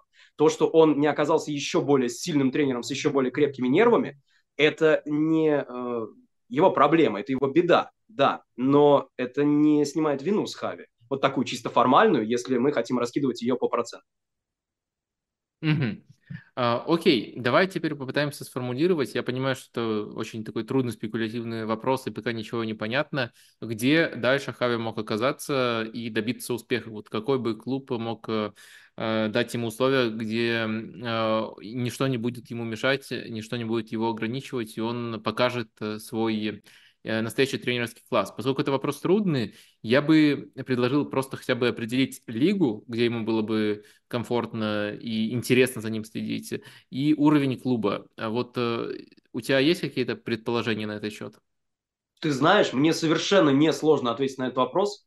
Сложно только в том смысле, что я не могу выбрать. Мне кажется, что Хави за пределами суперклубов, ну прямо с гигантским давлением, мог бы работать вообще где угодно. Где хотят выстроить такой стиль который он, правда, в Барселоне не достроил до конца, но э, там уже, я не знаю, немецкому полугранду, который идет под Баварией, хоть Байеру, где надо сменить сейчас э, Хаби Алонсо, или, может быть, понадобится сменить Хаби Алонсо, хоть э, там Лейпцигу, Хави бы очень понадобился. Во Франции, может быть, меньше таких команд. Про Испанию вообще не говорим. В Испанию он подойдет кому угодно. А, англичане сейчас тоже в испанский футбол играют, будь здоров. И это я только стереотипно мыслю. То есть Хави, может быть, и что-то другое способен поставить. В Италии тоже зачастую приглашали тренеров под такой стиль. И, э, главное, чемпионат Италии, несмотря на выход там, в финал Еврокубков, сейчас по уровню, наверное, чуть ниже, чем э, ближайшие конкуренты, англичане и испанцы. Поэтому и там давление было бы на Хави чуть меньше. Тем более, что там есть вакансии. Вот, если честно, моя единственная проблема, я не могу найти место для Хави, и не могу ответить себе на вопрос, э, сколько Хави будет отдыхать после такого напряжения, после такого события, такого изгнания из Барселоны, или самоизгнания, неважно. Но когда придет время, я Хави буду готов увидеть везде, и даже болеть за него, наверное. Mm, даже так. Ну, э, я пытался перед стримом немножко порассуждать, где мне было бы особенно интересно. И мне кажется, Милан и Дортмунд хорошие варианты выделяются. Милан, потому что при новых хозяевах они все-таки немножко в другую сторону уходят, и Пиоли, как мне кажется, э, хорошую работу проделывает в своей системе координат, но вряд ли вот может э, э, более структурной команду сделать. А Хави, клуб с традициями, по-моему, кстати, Милан очень был близок на определенном этапе к подписанию Хави игрока, так что мне было бы интересно за этим последить, и мне кажется, в текущий проект он мог бы вписаться. Но еще один немецкий клуб, который ты не упомянула, который, мне кажется, наоборот, даже более очевидным выбором, это Дортмунд. Дортмунд, где очень хорошо защищают э, тренеров. Правда, там Вацки вроде в 25 году собирается уходить, но то, как они сейчас возятся с э, Терзичем, да, понятно, что Терзич для Дортмунда свой, как, в принципе, и Хави для Барселоны, в принципе, тоже, тоже должен носить этот статус, и тоже с ним должны возиться больше, чем с обычным тренером. Но как его не увольняют вопреки всему, как пытаются исхитриться так, чтобы дать еще один шанс, как защищают перед прессой, вот эм, это прямо меня э, впечатляет, и мне кажется, плюс еще у Дортмунда действительно есть хороший состав с нереализованным потенциалом, который можно развивать и развивать еще, и эта команда не играет э, даже, наверное, на 60% своих возможностей. А, так что вот это два варианта, где мне было бы интересно, хотя сейчас, э, как ты верно заметил, мы не знаем, сколько Хави будет отдыхать, а пока он отдыхает, может э, э, трансформироваться ситуация в самых разных лигах, в самых разных клубах. Ну, ну Терзич уже защищают, ты говоришь. Вот дозащищают, пока Хави отдыхает там какой-то срок пройдет, а потом можно будет менять. Нет, я совсем да? согласен абсолютно. Вот такая ситуация, что я совсем согласен. Везде Хави, мне кажется, подойдет через какое-то время, когда остынет. А, я только готов предлагать все новые и новые варианты, но мне кажется, мы в этом можем идти там на час вперед. Ну, например, э, вот э, там Хави в Наполе. Почему бы нет, если Наполе это экономически может потянуть, да, с нового сезона? Ну, ладно, не будем. Мне кажется, лучше не цепляться даже за этот разговор. Ну, Хави в Наполе интересно. Mm-hmm. Да, да, как раз таки. Просто Наполи для меня умер в эти выходные. А-а. Там, да, там совсем уже не откачать, кажется, эту команду. А я не видел Но... просто еще, представляешь? А, ладно, обойдемся тогда без спойлеров, хотя, наверное, то, что я сказал, это уже в каком-то плане спойлер. А, окей.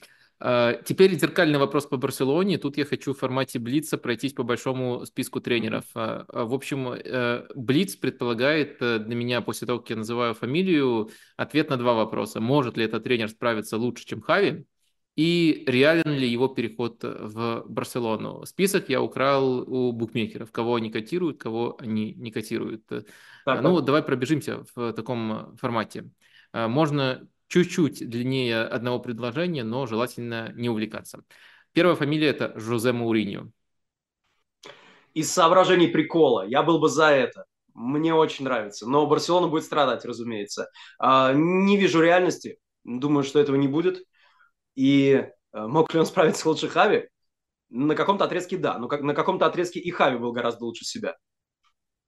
Юрген Клоп. Не пойдет в Барселону без денег. Точно не пойдет. И без денег не справился бы. Ух, как. Я... Не-не-не, это нисколько не говорит плохо о Клопе. Просто, ну, зачем работать в ужасной ситуации, если Клоп один из лучших тренеров мира, может быть, один из двух лучших или трех. Анчелоти еще туда включаем и Гвардиолу. А, просто зачем? Ну, короче, я э, э, сильно люблю Клопа, но мне кажется, любой ответ на справился бы. В любом клубе у меня был бы да, справился бы, всех порвал бы. А-а. Но э, спасибо, спасибо за более трезвую оценку. А, Рафа Маркес, ничего не можем сказать о нем как о тренере. Ну ладно, в единственном числе скажу, я ничего не могу сказать. Может быть, у тебя есть мнение? Тоже, тоже не могу. Ну, а, но в таком случае, не знаю, справился бы, и переход э, реален. Но он просто уже в Барселоне, так что тут глупо это отрицать. А, Ханси Флик. Очень смущает последняя работа в сборной. Ну, тут просто ничего не попишешь. Но я не хочу на это опираться. Меня безумно впечатляла его Бавария. И э, думаю, что, во-первых, переход реален, потому что Флик явно может быть в кризисе, и он может искать даже такую работу. Не даже, просто такую работу. И да, он по приоритетам вполне подходит под Барселону, скажем так, спустя 10 лет после Гвардиолы. А, Пимента? Вот. А, как ни странно, я почти всегда против таких вариантов, пересадка стиля из маленькой команды в большую, просто потому что человек в маленькой команде чего-то там заслужил играть сложной девяткой, это обычно дурь дурью. Но Пимьента, во-первых, чисто по темпераменту кажется мне человеком гораздо более уравновешенным и при этом оптимистичным, э, чем тот же Хави, и чем тот же Альгуасиль, наверное, до которого мы сейчас дойдем. Это во-первых. А во-вторых, Пимьента впечатлил в этом сезоне. Впечатлил тем, что Лас-Пальмас – не будем этого скрывать. Лас-Пальмас был самой скучной и невероятно стерильной командой в первые пару месяцев. А потом рванул так, при том, что он сохранил свой стиль и верность своему стилю и просто методично работал. Рванул так, что сейчас идет почти в зоне Еврокубков. И это большая заслуга Пимьенты. Опять же, рано, конечно, рано. Но если осмелеть и сделать ставку на тренера такого типа, то, безусловно, Пимьента для меня был бы главным кандидатом. Даже он, а не Мичел. Я просто немножко тут думал про ключевые позиции для Барселоны и для э, как раз-таки нынешнего Лас-Палмаса. И пришел к выводу, что у Лас-Палмаса сейчас есть два опорника – вот именно на позицию Бускетса, который лучше, чем все, что есть у Барселоны. Ну, по сути, на эту позицию, вот конкретно на эту, без трансформации структуры, у Барселоны только Ромео есть. Ну, вот это mm-hmm. Пероны э, из Манчестер Сити, системы Манчестер Сити э, есть у Лас Палмаса. Ну и Кириан Родригес, тоже блестящий игрок с э, прекрасной еще историей, как он победил э, э, серьезную болезнь. Э, так что, да, да, мне было бы интересно посмотреть, но Э, нужен будет такой игрок э, ему. Э, как и Пепу Гвардиоли, который следующая фамилия в нашем списке. А, Гвардиолу тоже включают, да, в список? О. Да, он, кстати, выше Мичела котируется. Слушай, я просто не знаю последний апдейт по его статусу в Сити. Он собирается когда-нибудь оттуда уходить? У него контракт до 26 года. 20... Сейчас э, все пытаются строить гипотезы, ушел Клоп, и зачем тогда Гвардиоле там сидеть? Но я думаю, что все-таки у Гвардиолы более трудные мотивации, и в любом случае какие-то вызовы у него будут возникать, может быть, даже внутренние эту команду поддерживать на высоком уровне. Э, так что вроде, вроде пока он говорит, что нигде ему не работалось так комфортно, вот с той самой командой, своей управленческой Dream Team, Э, как в Манчестер Сити, он готов там оставаться. Ну и понятно, тут есть еще фактор э, расследований. И он официально говорит, что Сити до конца при любом исходе, но на деле, если, если вдруг э, Сити окажется в чемпионшипе, если вдруг Сити окажется в чемпионшипе, то он, я думаю, уйдет. Но Гвардиола сильно себе на уме. Мы же это помним еще по истории ухода из Барселоны, из той золотой великолепной Барселоны. Поэтому мне кажется, что может произойти все, что угодно, в том числе и возвращение. А, здесь ситуация почти как с Клопом. Один из лучших тренеров мира. э, не хочет идти в кризисную ситуацию, я так думаю, но поскольку эта кризисная ситуация не в чужом клубе, как для Клопа, а в своем клубе, то э, ну, несколько процентов, может быть, даже процентов 30 я бы дал на то, что Гвардиола способен прийти в Барселону, ну и, конечно, справиться лучше Хави. Угу. Дальше примерно с одним коэффициентом идут Митчелл, Роберто Дезерби и Хаби Алонсо. Вот э, по ним уместно дать одну общую оценку, либо как кандидаты они сильно отличаются для тебя? Э, я бы Митчелла выделял отдельно, но мне кажется, мы уже ответили на этот вопрос. Да? Надо ли Митчеллу идти на повышение? Мы тогда говорили не про Барселону, но и про Барселону я сказал в том числе. Думаю, что это реально абсолютно, но не нужно Митчеллу и чемпионату Испании. А что касается Хаби Алонса и Дедзерби, да, как два современных тренера, тренера, наверное, довольно догматичных, хотя я мало смотрел матчи того же Байера, каюсь в этом сезоне, к сожалению, к гигантскому сожалению. Дедзерби и Хаби Алонсо должны рассматриваться в связке, и э, мне кажется, что такой футбол пока для Барселоны сыроват, ну и тем более Хаби Алонсо, с чего бы он вообще пошел в Барселону. Угу. А, Тиаго Мото? Как ни странно, довольно неплохой вариант. Но он бы еще годик, наверное, поработал в Болоне. Вот мне так кажется, что это стоит сделать. Э, соглашусь с тобой. Э, Тенхак, Нагельсман дальше идут э, тоже с одинаковым коэффициентом. Да вроде при работе, ребята, да? При работе примерно такого же уровня. А Нагельсман освобождается летом. Ну, то есть у него ну, сборная, контракт только на турнир. А вдруг выиграет Евро? Ну, тогда да, тогда, тогда, тогда придется возглавлять Ливерпуль, а не Барселону. Окей, ответ понятен. Микель Артетта. Я не знаю, как ответить на этот вопрос при тебе, Вадим. А, нет, нет, Артета на своем месте, сто процентов. То есть э, я правильно понимаю, что из этого ответа следует, что Арсенал сейчас как место работы, как клуб, просто тупо лучше Барсы? Конечно. Приятно, это не комплимент, приятно. это просто так. Марсело Биелса следующий в списке. Да ладно. Это там какой коэффициент на Марсело Биелсу, интересно? 17. 17. Хочешь поставить? 17 всего лишь. Я бы не поставил. Я бы просил гораздо больше. Не-не-не, ну, Марсело Биелса уехал далеко, туда, где ему комфортно и кайфово. А он такие ситуации любит. А, ну и для Барселоны он, конечно, слишком стрессовый человек. То есть он туда привезет стресс свой, может быть, даже и в какой-то мере здоровый, правильный, спортивный стресс но э, помесь его стресса и стресса Барселоны – это настолько жгучая смесь. Зачем это надо? Ну, я не знаю, может быть, там э, Арауха скажет, я капитан команды, блин, везите да, да. мне, мне объелся, он топчик, я проверял в сборной.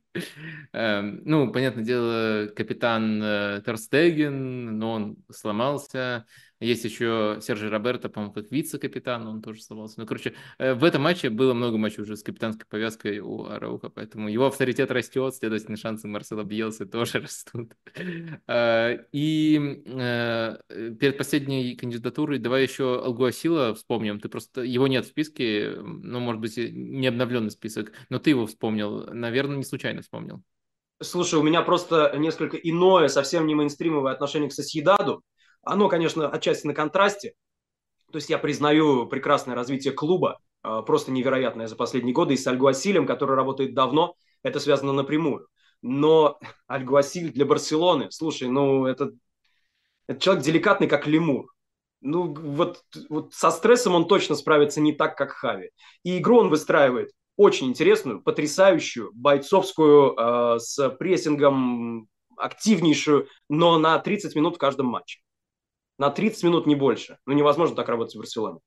А, я, кстати, думаю, что Гуасил был бы одним из э, лучших вариантов, если бы Барселона выбрала модель, которую я, ну, так, меж э, продвигал. То есть э, сказать на несколько лет, что мы мало тратим, мы доверяем молодым, мы будем претендовать только на место в четверке, главное из него не выпасть, а потом поправится финансовое здоровье, и мы уже тогда пойдем э, все снова штурмовать, потому что наш статус глобально не изменится, фанатская база не разбежится. Вот если бы та, так э, позиционировался Лапорта, Проблема, наверное, в том, что он боится, что э, уже штурмовать при следующем президенте пойдут в таком случае. Но я думаю, что Ольга Васильевна такой бы сценарий был бы крутой для работы с молодыми и чуть поменьше ожидания, чуть э, побольше, э, чуть поменьше давления. А так, да, я с тобой полностью согласен. А последнее... То есть ты имеешь в виду, что можно было бы прикрыться Альгуасилем и именно его мягкостью вот этой, да? То есть в обратном смысле. Ну, если задача развивать молодых, и если нет давления выигрывать чемпионство, то, мне кажется, он бы вот с этим отлично справлялся. А с барселонской школой, наверное, это даже было бы покруче у него, чем с э, школы Реал Соседада. Так что, да, думаю, что вот с такой задачей справился бы. Но все-таки у Барсы вроде как пока не менялись задачи, ну, по крайней мере, их официальные формулировки.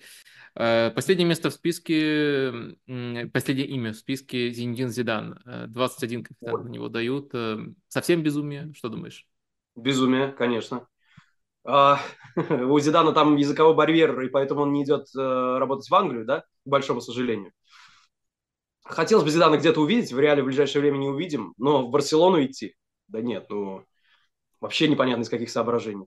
Я сейчас много слов говорю, мне кажется, что здесь просто надо было сказать, ой, какой бред, какая чушь, и все.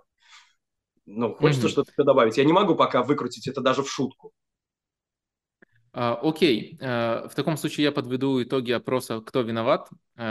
Uh, 52% говорят, что наследие Бартомео виновато, самый популярный вариант. 32% за Лапорту, 11% Хави и 6% кто-то еще. Вот такие итоги вашего голосования. А, и, наверное, запущу э, опрос Э, лучший тренер для Барсы, лучший следующий тренер для Барсы. И чтобы вот все это резюмировать, э, э, что мы только что говорили, вот есть один вариант выбрать из всех-всех-всех, кто был так или иначе упомянут, вот какое бы имя ты назвал? А, кажется, по тем аргументам, которые я привел, флик. Mm, даже так. Угу. Антифлик обязательно будет в нашем опросе. Ну, наверное, еще Митчелла, добавлю, кого еще можно, два, Гвардиолу, все за него проголосуют, но, наверное, неправильно. А, наверное, Пимента... Давай тоже... Пименту попробуем, да. Да, интересный вариант. И последним, чтобы не халтурить, но Пимента и Маркис, наверное, немножко похожие варианты, почти одно и то же. Ну, Мауриньо, раз, раз он... Просто это широко обсуждали, смеялись, что он букмекерский фаворит, но там даже на Мауриньо коэффициент 5, это означает, что никто пока ни черта не представляет. Ну и плюс э, Мауриньо – это еще такой вариант э, эм, такого протестного голосования. То есть э, а? У меня была фраза, что это Барселона своим управлением заслуживает Мауриньо, и в ней есть э, такое двойное значение, не только комплементарное.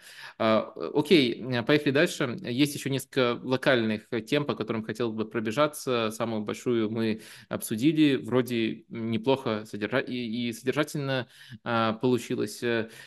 Пользуясь тем, что ты э, заглянул на стрим, хотелось бы поговорить э, про футболиста, которому на ОКО уделяется, наверное, ну, самое большое внимание из всех футболистов э, Ла Лиги. Это Арсен Захарян. Э, давай спрошу вот несколько общих вопросов, и потом, может быть, в какую-нибудь сторону уйдем от этого. По-твоему, сейчас у Арсена все идет по плану? Могло бы идти лучше, но это не значит, что я его готов критиковать. Вообще, то, что почти все российские футболисты, которые в последнее время уезжали в Европу, показывали примерно один и тот же результат, ну, кроме Головина, конечно. Мне кажется, это не случайно. Они разные люди, а тенденция одна.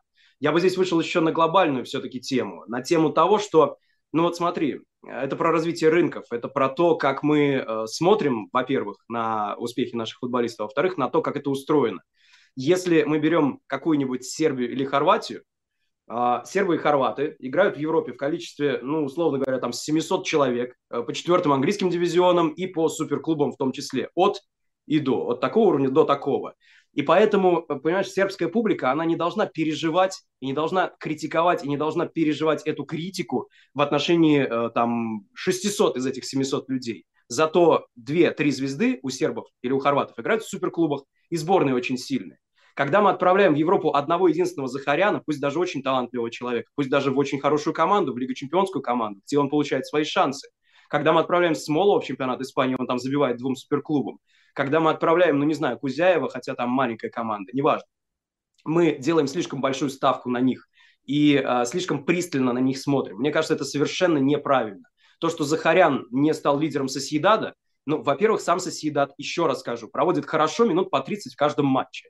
И все остальные неудачные минуты, 60, они далеко не всегда связаны с Захаряном и уж точно не связаны с ним персонально. Поэтому критиковать его отдельно от всей команды я бы не стал. Понятно, что есть футболисты сильнее, что есть Куба, что есть Брайс Мендес, э, что есть Уэрсабль, но это адаптированные люди, кто-то даже воспитанник Сосъедада. Что уж тут сравнивать-то? То есть могло быть лучше. Но собак на Захаряна я бы точно не стал спускать и смеяться над тем, как он там ого, представляет Россию и делает это настолько скромно, тоже не стал бы. А, да, я бы, наверное, немножко, как, как отправную точку показал э, э, цифры Захаряна, я их прокомментирую, так чтобы они стали чуть более понятными. Давайте сейчас выведем э, картинку. Это э, сравнение Захаряна с полузащитниками в пяти топовых лигах э, в так называемых персентилях. То есть это означает, если там э, персентиль 98, э, он входит в 2% лучших. Ну, следовательно, негативный – это плохо. То есть это попытка перевести статистику в что-то вроде там скиллов э, в каком-то симуляторе. И что мы тут вот э, видим? Ну, во-первых, держите в уме, что он играет э, не очень много, что часто не играет неполный матч. У таких футболистов часто из-за эффекта запасного немножко завышенные все показатели. Но в то же время очень много направлений, в которых он действительно выделяется прямо основательно. Как правило, это все, что связано с креативностью. Это и предударные действия, это и создание моментов, как часто он открывается в убойных позициях, э, не, не погружался в феномен, почему у него так много блоков, ну, заблокированных передач и ударов, но действительно для его позиции их очень много. Даже, даже я так глубоко не владею информацией, чтобы сказать почему. Но в основном мы видим такой профиль футболиста, который именно как креативная единица себя проявляет неплохо, много рискует, но в то же время создает э, достаточно. И вот э, эти показатели, они достаточно вариативные, можно тут а, поставить на стоп и отдельно изучить, э, в чем лучше, в чем хуже он, но они, мне кажется, больше показывают, рассказывают нам о футболисте, чем просто там голы и голевые передачи, но в то же время вот нужно заметить, что еще из-за того, что он стандарт исполняет, некоторые метрики могут быть тоже немножко завышены. То есть я считаю, что вот это показывает, что это не просто какой-то наш фокус, а что действительно теми минутами, которые он э, получает, на этом этапе он распоряжается неплохо, что это не какой-то там дутый талант, который э, не должен был оказаться в топовой лиге и сейчас там э, теряется. Просто в Соседаде очень высокая конкуренция, и э, мне кажется, в любом случае адаптация была неизбежной, мог бы он получать больше минут, мог бы он не травмироваться, всегда есть что-то, что могло пойти немножко иначе. Но точно бы я тут не смотрел на это в каких-то катастрофических э, оттенках. Но в то же время, конечно, не говорил бы, что то, что мы наблюдаем сейчас, это вот э, то, на чем нужно ставить э, точку, и к большему стремиться не нужно. Нужно, но все идет весьма неплохо, если смотреть на это с холодной головой. Я думаю, стилистически он Соседаду подходит, и остальное постепенно придет. Но вот интересно обсудить Какую позицию ты видишь для Захаряна в качестве долгосрочной соседади, то есть кого бы он мог вытеснить и где ему было бы удобно, вот если смотреть именно на то, что уже более-менее построено у Альгуасиля? Ты знаешь, здесь есть одна проблема. А, мне кажется, что Захаряну нужно все-таки стать немножко другим человеком. Если я сейчас скажу, что для него идеальная позиция – это, например, позиция Браиса Мендеса в центре поля с большим объемом, при этом с большим творчеством, то это будет означать, что Захарян все-таки должен стать гораздо менее деликатным, более напористым, а, прибавить каких-то скиллах. Ну, тогда не получим ли мы другого Захаряна, и не уйду ли я от ответа в таком случае, да? А, конечно, я хотел бы вот этого. Пока сейчас, ровно на данный момент, видимо, ему удобнее действовать на левом фланге, где сейчас травмирован Бараныче, но, правда, и сам Захарян травмирован, и, к сожалению, не сыграет важнейший матче против Жироны. Захарян универсал, и э, действительно, если он прибавит в ключевых показателях, а деликатность – это не только поведение на поле. По косвенным признакам, очень косвенным, может быть, я ошибаюсь, но мы все-таки видим, что он и в раздевалке, наверное, пока не приобрел той роли. Это не удивительно. Он молод, и он в чужой стране, и он э, довольно скромен просто по своему характеру, по интервью это видно. Но неважно, а, нужно еще как-то заматереть. Если Захарян сумеет это сделать, он Соседаду будет полезен в любой точке поля. Ну ладно, в обороне, естественно, играть не будет, хотя Субельдию как перестроил Альгуасиль, да, за эти годы. Ну ладно, это не позиция для Захаряна. А, в общем, он пригодится, если станет сильнее в некоторых показателях. Тут никуда от этого не денешься. Угу. А как ты смотришь на вариант, э, что Соседат э, продает э, Брейса Мендеса или Мирина, скорее Брейса Мендеса, он все-таки помоложе, и Захарян в итоге становится основным в центре поля. То есть вот если брать требования к этой позиции, набор качеств, у него есть талант, чтобы закрепиться там? Демо-версии всего этого мы сейчас уже видим, потому что э, травмы Соседат преследуют не в таком гигантском количестве, но и Брайс Мендес что-то пропускал, и Куба вот сейчас уехал, у него не травма, но он просто отсутствует. Барначе часто травмируется, Мирино где-то был дисквалифицирован, где-то травмирован, так что Захарян, пусть и считается игроком скамейки, но э, в стартовом составе, даже в стартовом, в этом сезоне выходил далеко не раз. Поэтому можно что-то протестировать и оценить. Считает ли он сам себя сейчас основным игроком и влияет ли на него его же статус в команде? Э, то, что ты уже, в общем-то, упоминал. Не знаю, но э, чисто тактически мы уже видим какие-то наметки. И мы видим, что Захарян должен сделать еще один шаг, чтобы, безусловно, тащить Соседат вперед. Потому что просто не мешать играть команде, это Захарян и сейчас делает. Но Соседат, безусловно, должен играть лучше в чемпионате. Может быть, все силы были потрачены на Лигу чемпионов, но в чемпионате, вот, извини, а, было очень много неудачных игр, а, особенно вторых таймов по ходу сезона. Но в эти выходные а, я прокомментировал вообще худший матч, э, может быть, всего испанского чемпионата, именно с участием Сосьедада. Домашняя игра против Раю. Ноль моментов, или почти ноль моментов, ноль игры. И это Сосьедад, конечно, в новой схеме, конечно, с потерями, но все-таки не против какого-то гигантского соперника. И это было уж очень похоже на квинтэссенцию всего того, что было, например, осенью. Угу. Я только что поймался на мысли, ну, вернее, перепроверил, что я усмотрел принципиальную разницу в возрасте между футболистами, у которых на самом деле разница 6 месяцев. Но формально я был прав. Действительно, Брайс Мендес э, моложе, чем э, Микель Мерина. Так что, mm-hmm. так что нет, это, это, это при их продаже не будет фактором. Э, нужно будет смотреть на что-то другое. Ну, в общем, если резюмировать, то мне кажется, что в целом Захарян Седаду подходит. Следующий сезон будет определяющим. Позиция для него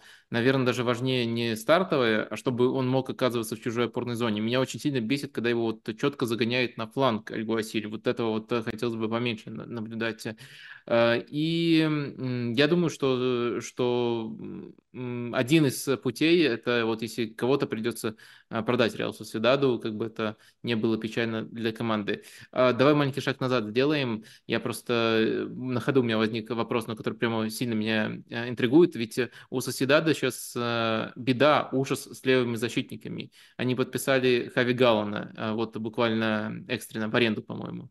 Э, и Захарян один из главных претендентов на то, чтобы, когда он вернется, на то, чтобы играть левого полузащитника. Вот как ты смотришь на совместимость Хави Галлана и Захаряна?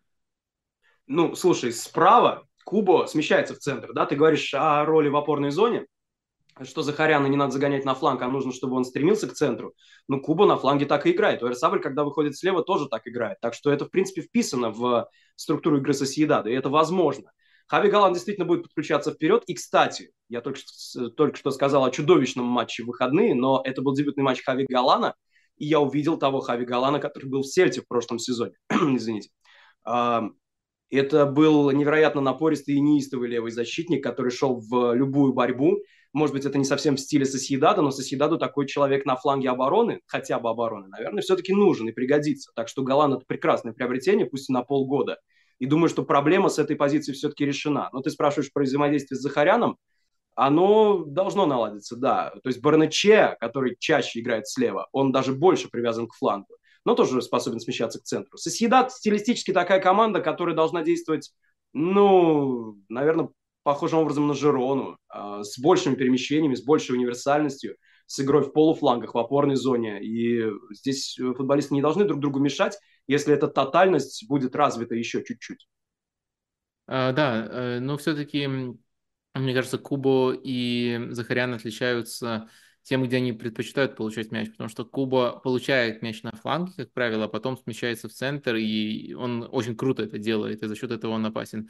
А Захарян, в моих глазах, все-таки это игрок, которому лучше бы сразу получить мяч в опорной, чужой опорной зоне, и оттуда попытаться обострить. Так что вот мне кажется, это важно, чтобы была выстроена динамика. На правом фланге сейчас он просто отсутствует, и из-за того, что а, правый фланг разъехался на кубки, на, на Кубок Азии, оба, на, на, на Кубок Азии и Кубок Африки, Амари Трауре и Такифуса Куба уехали. Из-за этого даже схему немножко преобразовывает, играет с пятеркой защитников сейчас Альгуасиль. То есть на правом фланге мне все нравится Соседади, а вот на левом не, не очень. И мне кажется, что вот э, Андер Бернече, он не лучше Захаряна, но он лучше подходит вот именно конкретно под э, требования того, что нужно делать на этой позиции. Он более прямолинейный, его не так тянет в центр. Так что вот мне кажется, что Э, это важный фактор, если оценивать долгосрочные перспективы. Но теоретически, если кого-то продадут в центре, то есть и другая дорога в старт э, для Арсена. Э, за, завершим эту тему, либо есть еще что, какие-то мысли по Захаряну? Слушай, ну мы, мне кажется, в эфире ОККО-то наговорились за эти полгода. Да, да, да. Я за то, Тут... чтобы сменить. Там же есть обязательства говорить а, про Захаряна, практически контрактные. Ладно, шучу. Ну, они моральные. Перед зрителями. Моральные. Моральные, моральные перед зрителями обязательства, они хотят это слышать. А тут таких обязательств э, нет, тут э, просто вот те вопросы, которые, правда, интересны, обсудили. Поэтому переходим к Дани Родригесу из Мальорки. К Дани Родригесу хочешь перейти? Ну, в принципе, тоже ну, можем. Ну, вообще у меня два э, таких небольших э, еще ответвления другие было. Первое, вот хотел обсудить, э, согласен ли ты с а, мнением, э, с точки зрения, что сейчас в Лиге 6 команд уровня Лиги Чемпионов? Шесть команд. Так. Да. То есть представить. Шестая – это Соседат. А, да, ну то есть пять они просто прекрасны в этом сезоне, э, включая Атлетик. А Соседат, э, тут, конечно, сомнительно, но, с другой стороны, тем, кто сомневается, можно посоветовать, а посмотреть их матчи в Лиге Чемпионов. Что, разве вот, не уровень? в том-то и дело. Это единственный аргумент за Соседат. Мне очень не нравится Соседат в чемпионате, прямо совсем нет. Но он идет на шестом месте, правда, уже сильно отставая от пятого, то есть разрыв здесь скорее пятерки и всех остальных. И по игре, по красоте игры, почему угодно, тоже этот разрыв сохраняется. Но есть аргумент Сосьедада в осенней части Лиги Чемпионов. Правда, ну вот давай перескочим в ту же Италию, например. Лацио тоже вышел в плей-офф Лиги Чемпионов. Говорит ли это о том, что Лацио Лига Чемпионская команда? То есть что такое Лига Чемпионский уровень? А, да, давай скажем о шестерке, хорошо. Но при этом важно отметить, что явно есть пять а, великолепных команд в Испании сейчас. Даже четыре, потому что Барселона, ну понятно, в каком она состоянии, да, но Барселону невозможно не котировать все равно. Давай скажем пять. Э, ты считаешь, что это просто стечение обстоятельств, либо это какой-то вот э, виток, какой-то тренд, который, который можно будет эм, развить, э, может быть, даже какой-то ренессанс испанского футбола? Я понимаю, что в глубоком кризисе испанский футбол и не был, но вот относительно тех времен на стыке нулевых и десятых, когда много очень всего выигрывали испанские команды, конечно, я думаю, о ренессансе в Испании мечтают. Я не думаю, что это ренессанс пока что. Ну, придется ждать, э, чтобы проверить очень долго, потому что это произойдет только в следующем сезоне, если Жирона останется наверху, если Бильбао останется наверху, если Лас Пальмас останется достаточно высоко. А мне кажется, что пока позиции лидеров в основном связаны с тем, что аутсайдеры играют очень плохо. То есть зона вылета в Испании сейчас настолько куцая. Там э, был момент, по-моему, в начале ноября, или даже в середине ноября, когда в Испании было команд 5, которые не выигрывали с сентября. То есть за всю осень ни одной победы не было у нескольких испанских команд. Они просто не могли этого добиться. И э, некоторые из них даже еще не стояли в зоне вылета. Но это все равно аутсайдеры. То есть понятно, что лидеры на фоне такого выделяются. Но все-таки, все-таки Жирона, безусловно, прекрасна. Лас-Пальмас, безусловно, прекрасен. Бильбао с очень сильным тренером показал тот футбол, который был и на старте прошлого сезона, но куда-то делся, а сейчас он вернулся и даже развился. Валенсия прекрасно. То есть э, я здесь рисую чуть более богатые картины, наверное, и чуть э, менее продаваемые. Их трудно продать. Но вот, например, в этом сезоне в Испании невозможно не наслаждаться тренерами-дедами. Хавьер Магирре, Пелигрини, Анчелотти, хотя они работают в командах разного уровня, с разными результатами, но мне кажется, здесь тоже происходит какое-то возвращение олдскула. Если раньше мы больше э, ставили на 30-летних тренеров и отмечали, что вот какие они современные, модерновые, и на фоне них возвышается только Анчелотти, как глыба, э, исключенная из всех возможных рядов, исключение из всех правил, то теперь, э, ну вот, как можно не сочувствовать Агирра, который неплохо ведет Мальорку, пусть и в своем оборонительном стиле, и на пресс-конференции шутит, что победу надо отмечать э, стаканом виски и э, только одним, восьмилетней выдержки и спать. Там. Ну, вот эти вот шуточки. Анчелотти тоже прекрасно шутит. Они замечательно себя чувствуют, эти деды. Это просто одна из тенденций. Мне кажется, здесь можно много схем и картин нарисовать, просто исходя из турнирной таблицы чемпионата Испании. Э, хочу просто проговорить, что, к сожалению, Вильяреал и Севилью не предупредили, что доверять дедам нужно, потому что Кихи Сатьена одни отправили, а другие расправились безжалостно с Менделибером. Э, ну а так, да, так, так, так все, все действительно а, таким образом выглядит. Э, э, хотел еще предложить одну команду из неочевидных, из нетоповых, предложить тебе на чуть более подробное обсуждение. Ну вот это такой ритуал в этих выпусках. Очень нравится рассказывать в том числе о таких командах. Если оглядываться на то, кого мы обсуждали, кого меньше обсуждали, то, мне кажется, просится Лас Палмас, чтобы о нем поговорили. Но если у тебя есть в голове другая команда, если ты против, то я готов адаптироваться. Согласен, Лас Палмас? Есть кое-что, наверное, что я могу сказать о Лас Пальмасе, но э, многое я сказал, когда рассуждал о Пименте. Вот этот переворот с середины осени, он, безусловно, бросается в глаза, и связан он прежде всего с тем, что поменялся состав полузащиты. То есть те люди, в которых Пименто верил в начале сезона, Хуантан Виера или э, француз Лаудис, они оказались э, то ли передерживающими мяч игроками, то ли просто недостаточно готовыми к уровню примеры. Ну, про Вьеру мы не скажем, что он не готов к уровню, просто у него были личные проблемы, и он уже ветеран, и он э, многое на себя брал, и собирался уходить из Лас-Пальмаса одновременно, и уже уходил несколько раз. Там очень особая история. То, что сейчас акцент в полузащите переместился на тех игроков, которых ты уже упоминал, Перроне, безусловно, Кириана Родригеса и работягу Хуана Муниуса, который вот еще и забил ворот Реала в последнем туре это, мне кажется, и повело Лас-Пальмас вперед, потому что я до сих пор не очень верю в схему без чистого нападающего, хотя иногда Лас-Пальмас играет и с чистым. Там от матча к матчу все меняется. Пименте это просто не так важно, забивают у него в основном полузащитники.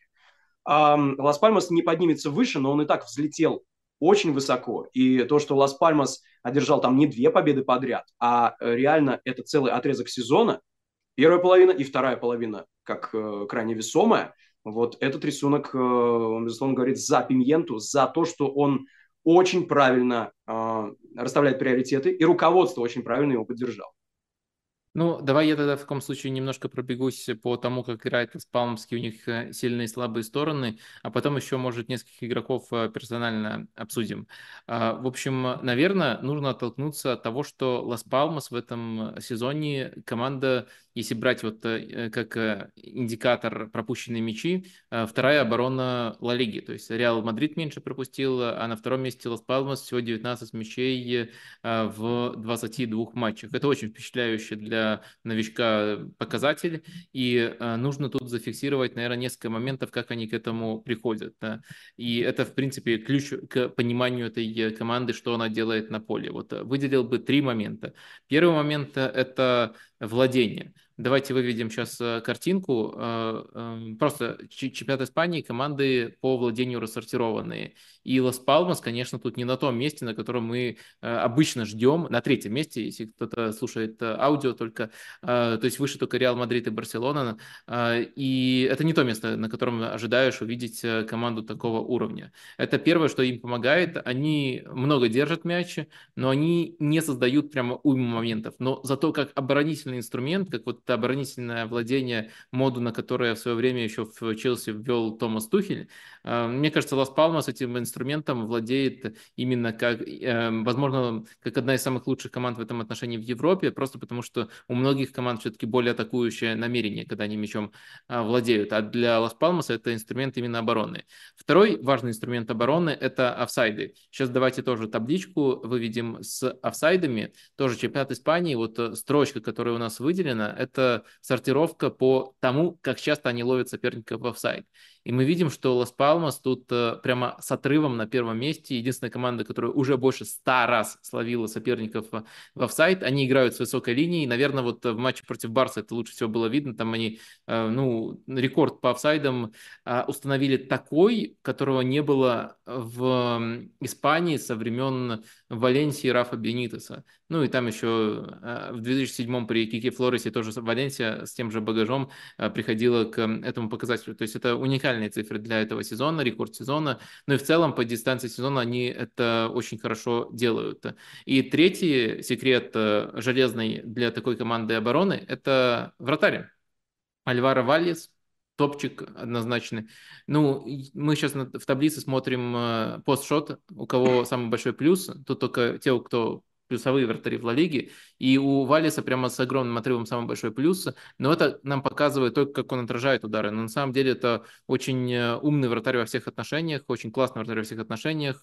Он хорошо страхует высокую линию, он хорошо играет на выходах, он все делает классно, и вообще откровение, что он до сих пор не основной вратарь сборной Испании и не играет в топовом клубе, э, супер открытие этого сезона. И вот э, за счет этих компонентов Лас Палмас идет очень очень высоко, и согласитесь, это такой рецепт, который э, уж точно редко встречается у команды, которая только пробилась в высший дивизион, и редко оказывается таким э, успешным. В общем, я примерно таким э, вижу, скажем так, эм, основные данные, которые нужно знать человеку, который, который знакомиться с э, Лас-Палмасом. А, теперь я, я бы, наверное, по персональным прошелся. И для меня, конечно, два главных э, человека в этом Лас-Палмасе – это Кириан Родригес э, из полевых, ну и упомянутый Валис, вратарь и главный тащер, самый влиятельный с точки зрения результатов эм, Э, игрок. Кириан Родригес, если коротко, отвечает за продвижение и за созидание. Это такой вот э, крутейший полузащитник, который может играть и Бускетса, и кого-то из там пары Хави Иньеста. Если его просят, он больше созидает. Если просит, он больше продвигает как опорник. И везде действительно хороший, особенно относительно уровня Лас-Палмаса. Э, в общем, выдал я длинный спич. Мы сейчас на обсуждении персоналей. Артем, я правильно обозначила тех, на кого нужно обратить внимание, или еще кого-то э, добавим? Ты правильно не назвал нападающих, потому что Кириан Родригес это не просто мастер в центре поля, он еще и лучший бомбардир, причем забивает в основном из-за штрафной. То есть это вот такая команда, которая, владея мячом, играя в барселонский, как бы, по всем стереотипам футбол, практически не входит в чужую штрафную, потому что набор форвардов, он такой себе.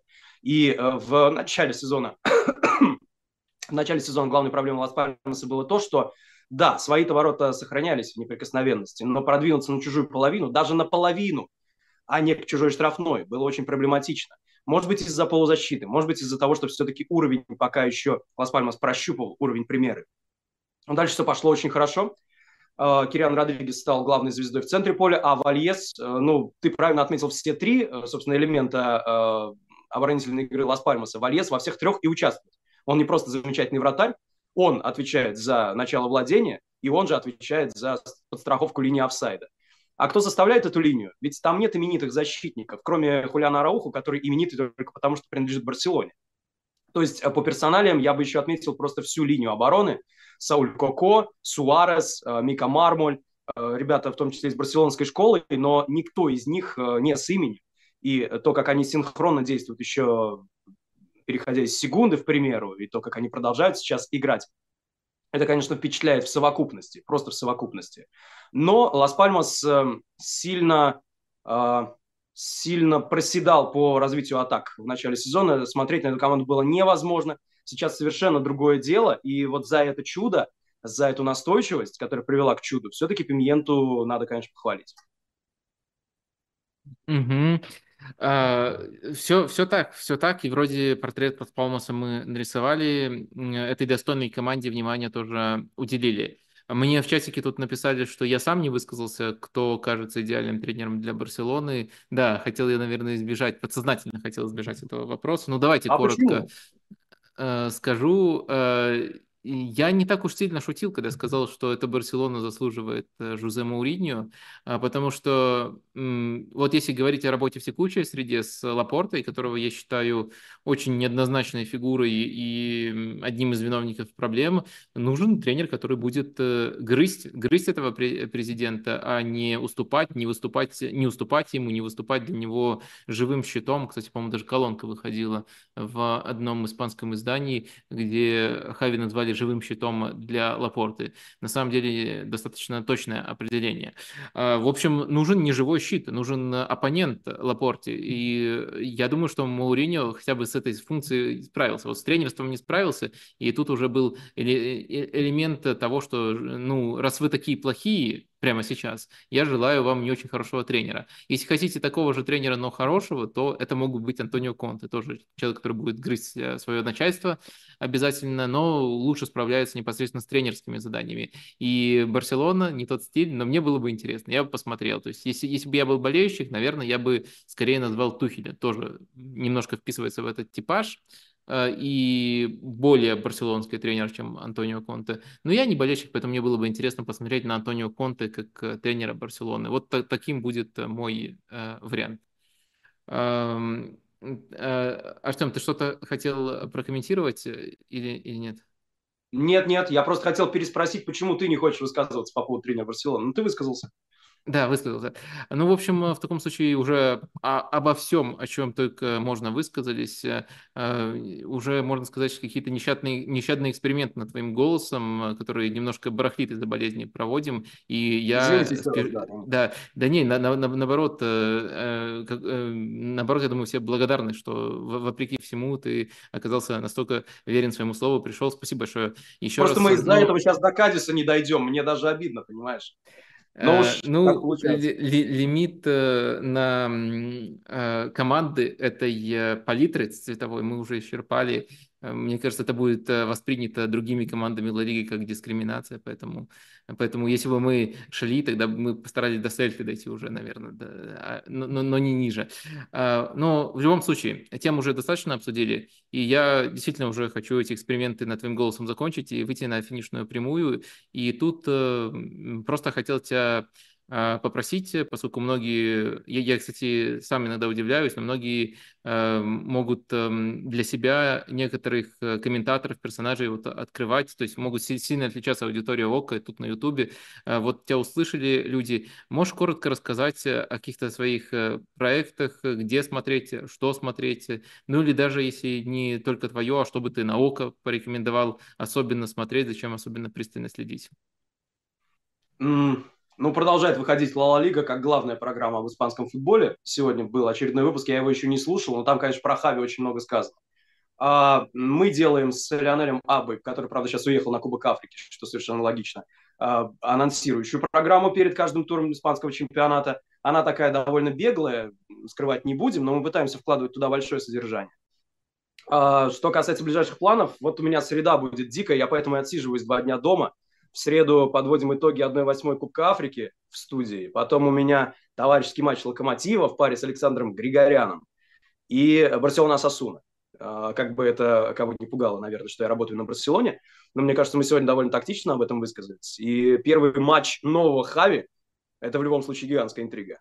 Так что заходите. Это перенесенная игра, поэтому посреди недели. Но вот как раз будет чем заняться. А, слушай, а вот эта вот отсылка как бы кого-то не, не, не не пугала? У тебя что, какая-то особая репутация среди болельщиков Барселоны? Слушай, ну у любого комментатора особая репутация среди болельщиков любого клуба, потому что э, если ты хоть раз прокомментировал классику, то тебя ненавидят и те, и другие. Все. А если ты еще в каждом туре комментируешь либо Реал, либо Барселона, как у нас сейчас получается с э, тем же Алхазовым, например, ну, сам понимаешь. Э, просто ситуация деликатная, а, назначить э, кого-то совсем-совсем со стороны было бы странно, вот, но придется меня потерпеть. А, да нет, не терпеть. Я с удовольствием слушаю и подписываюсь по твоими словами, что в любом случае кому-то да не угодишь. Я точно не замечал. Я, я просто удивился, правда, я точно не, не замечал никаких э, признаков какого-то необъективного отношения к Барселоне. А, но, наверное, болельщики сравнивают от своей планки, а их-то планка – это любовь к клубу, причем безоговорочная. Наверное, вот в этом проблема и да, такое действительно часто случается. А, Все, теперь точно финишная прямая. Спасибо огромное за то, что ты пришел, за то, что очень много всего интересного нам рассказал. Мне точно было очень интересно а, обсудить все ключевые испанские темы. Если вам тоже было интересно, то можете поставить лайк, подписаться на канал, также можно подписаться на Артема в соцсетях, это тоже всегда приветствуется, и гостям это э, приятно, даже если они не говорят об этом напрямую. Э, и на этом точно все. Следующий стрим запланирован на пятницу. Вот тогда и увидимся. Пока-пока. Спасибо, Вадим. Всегда с удовольствием. Счастливо, ребят.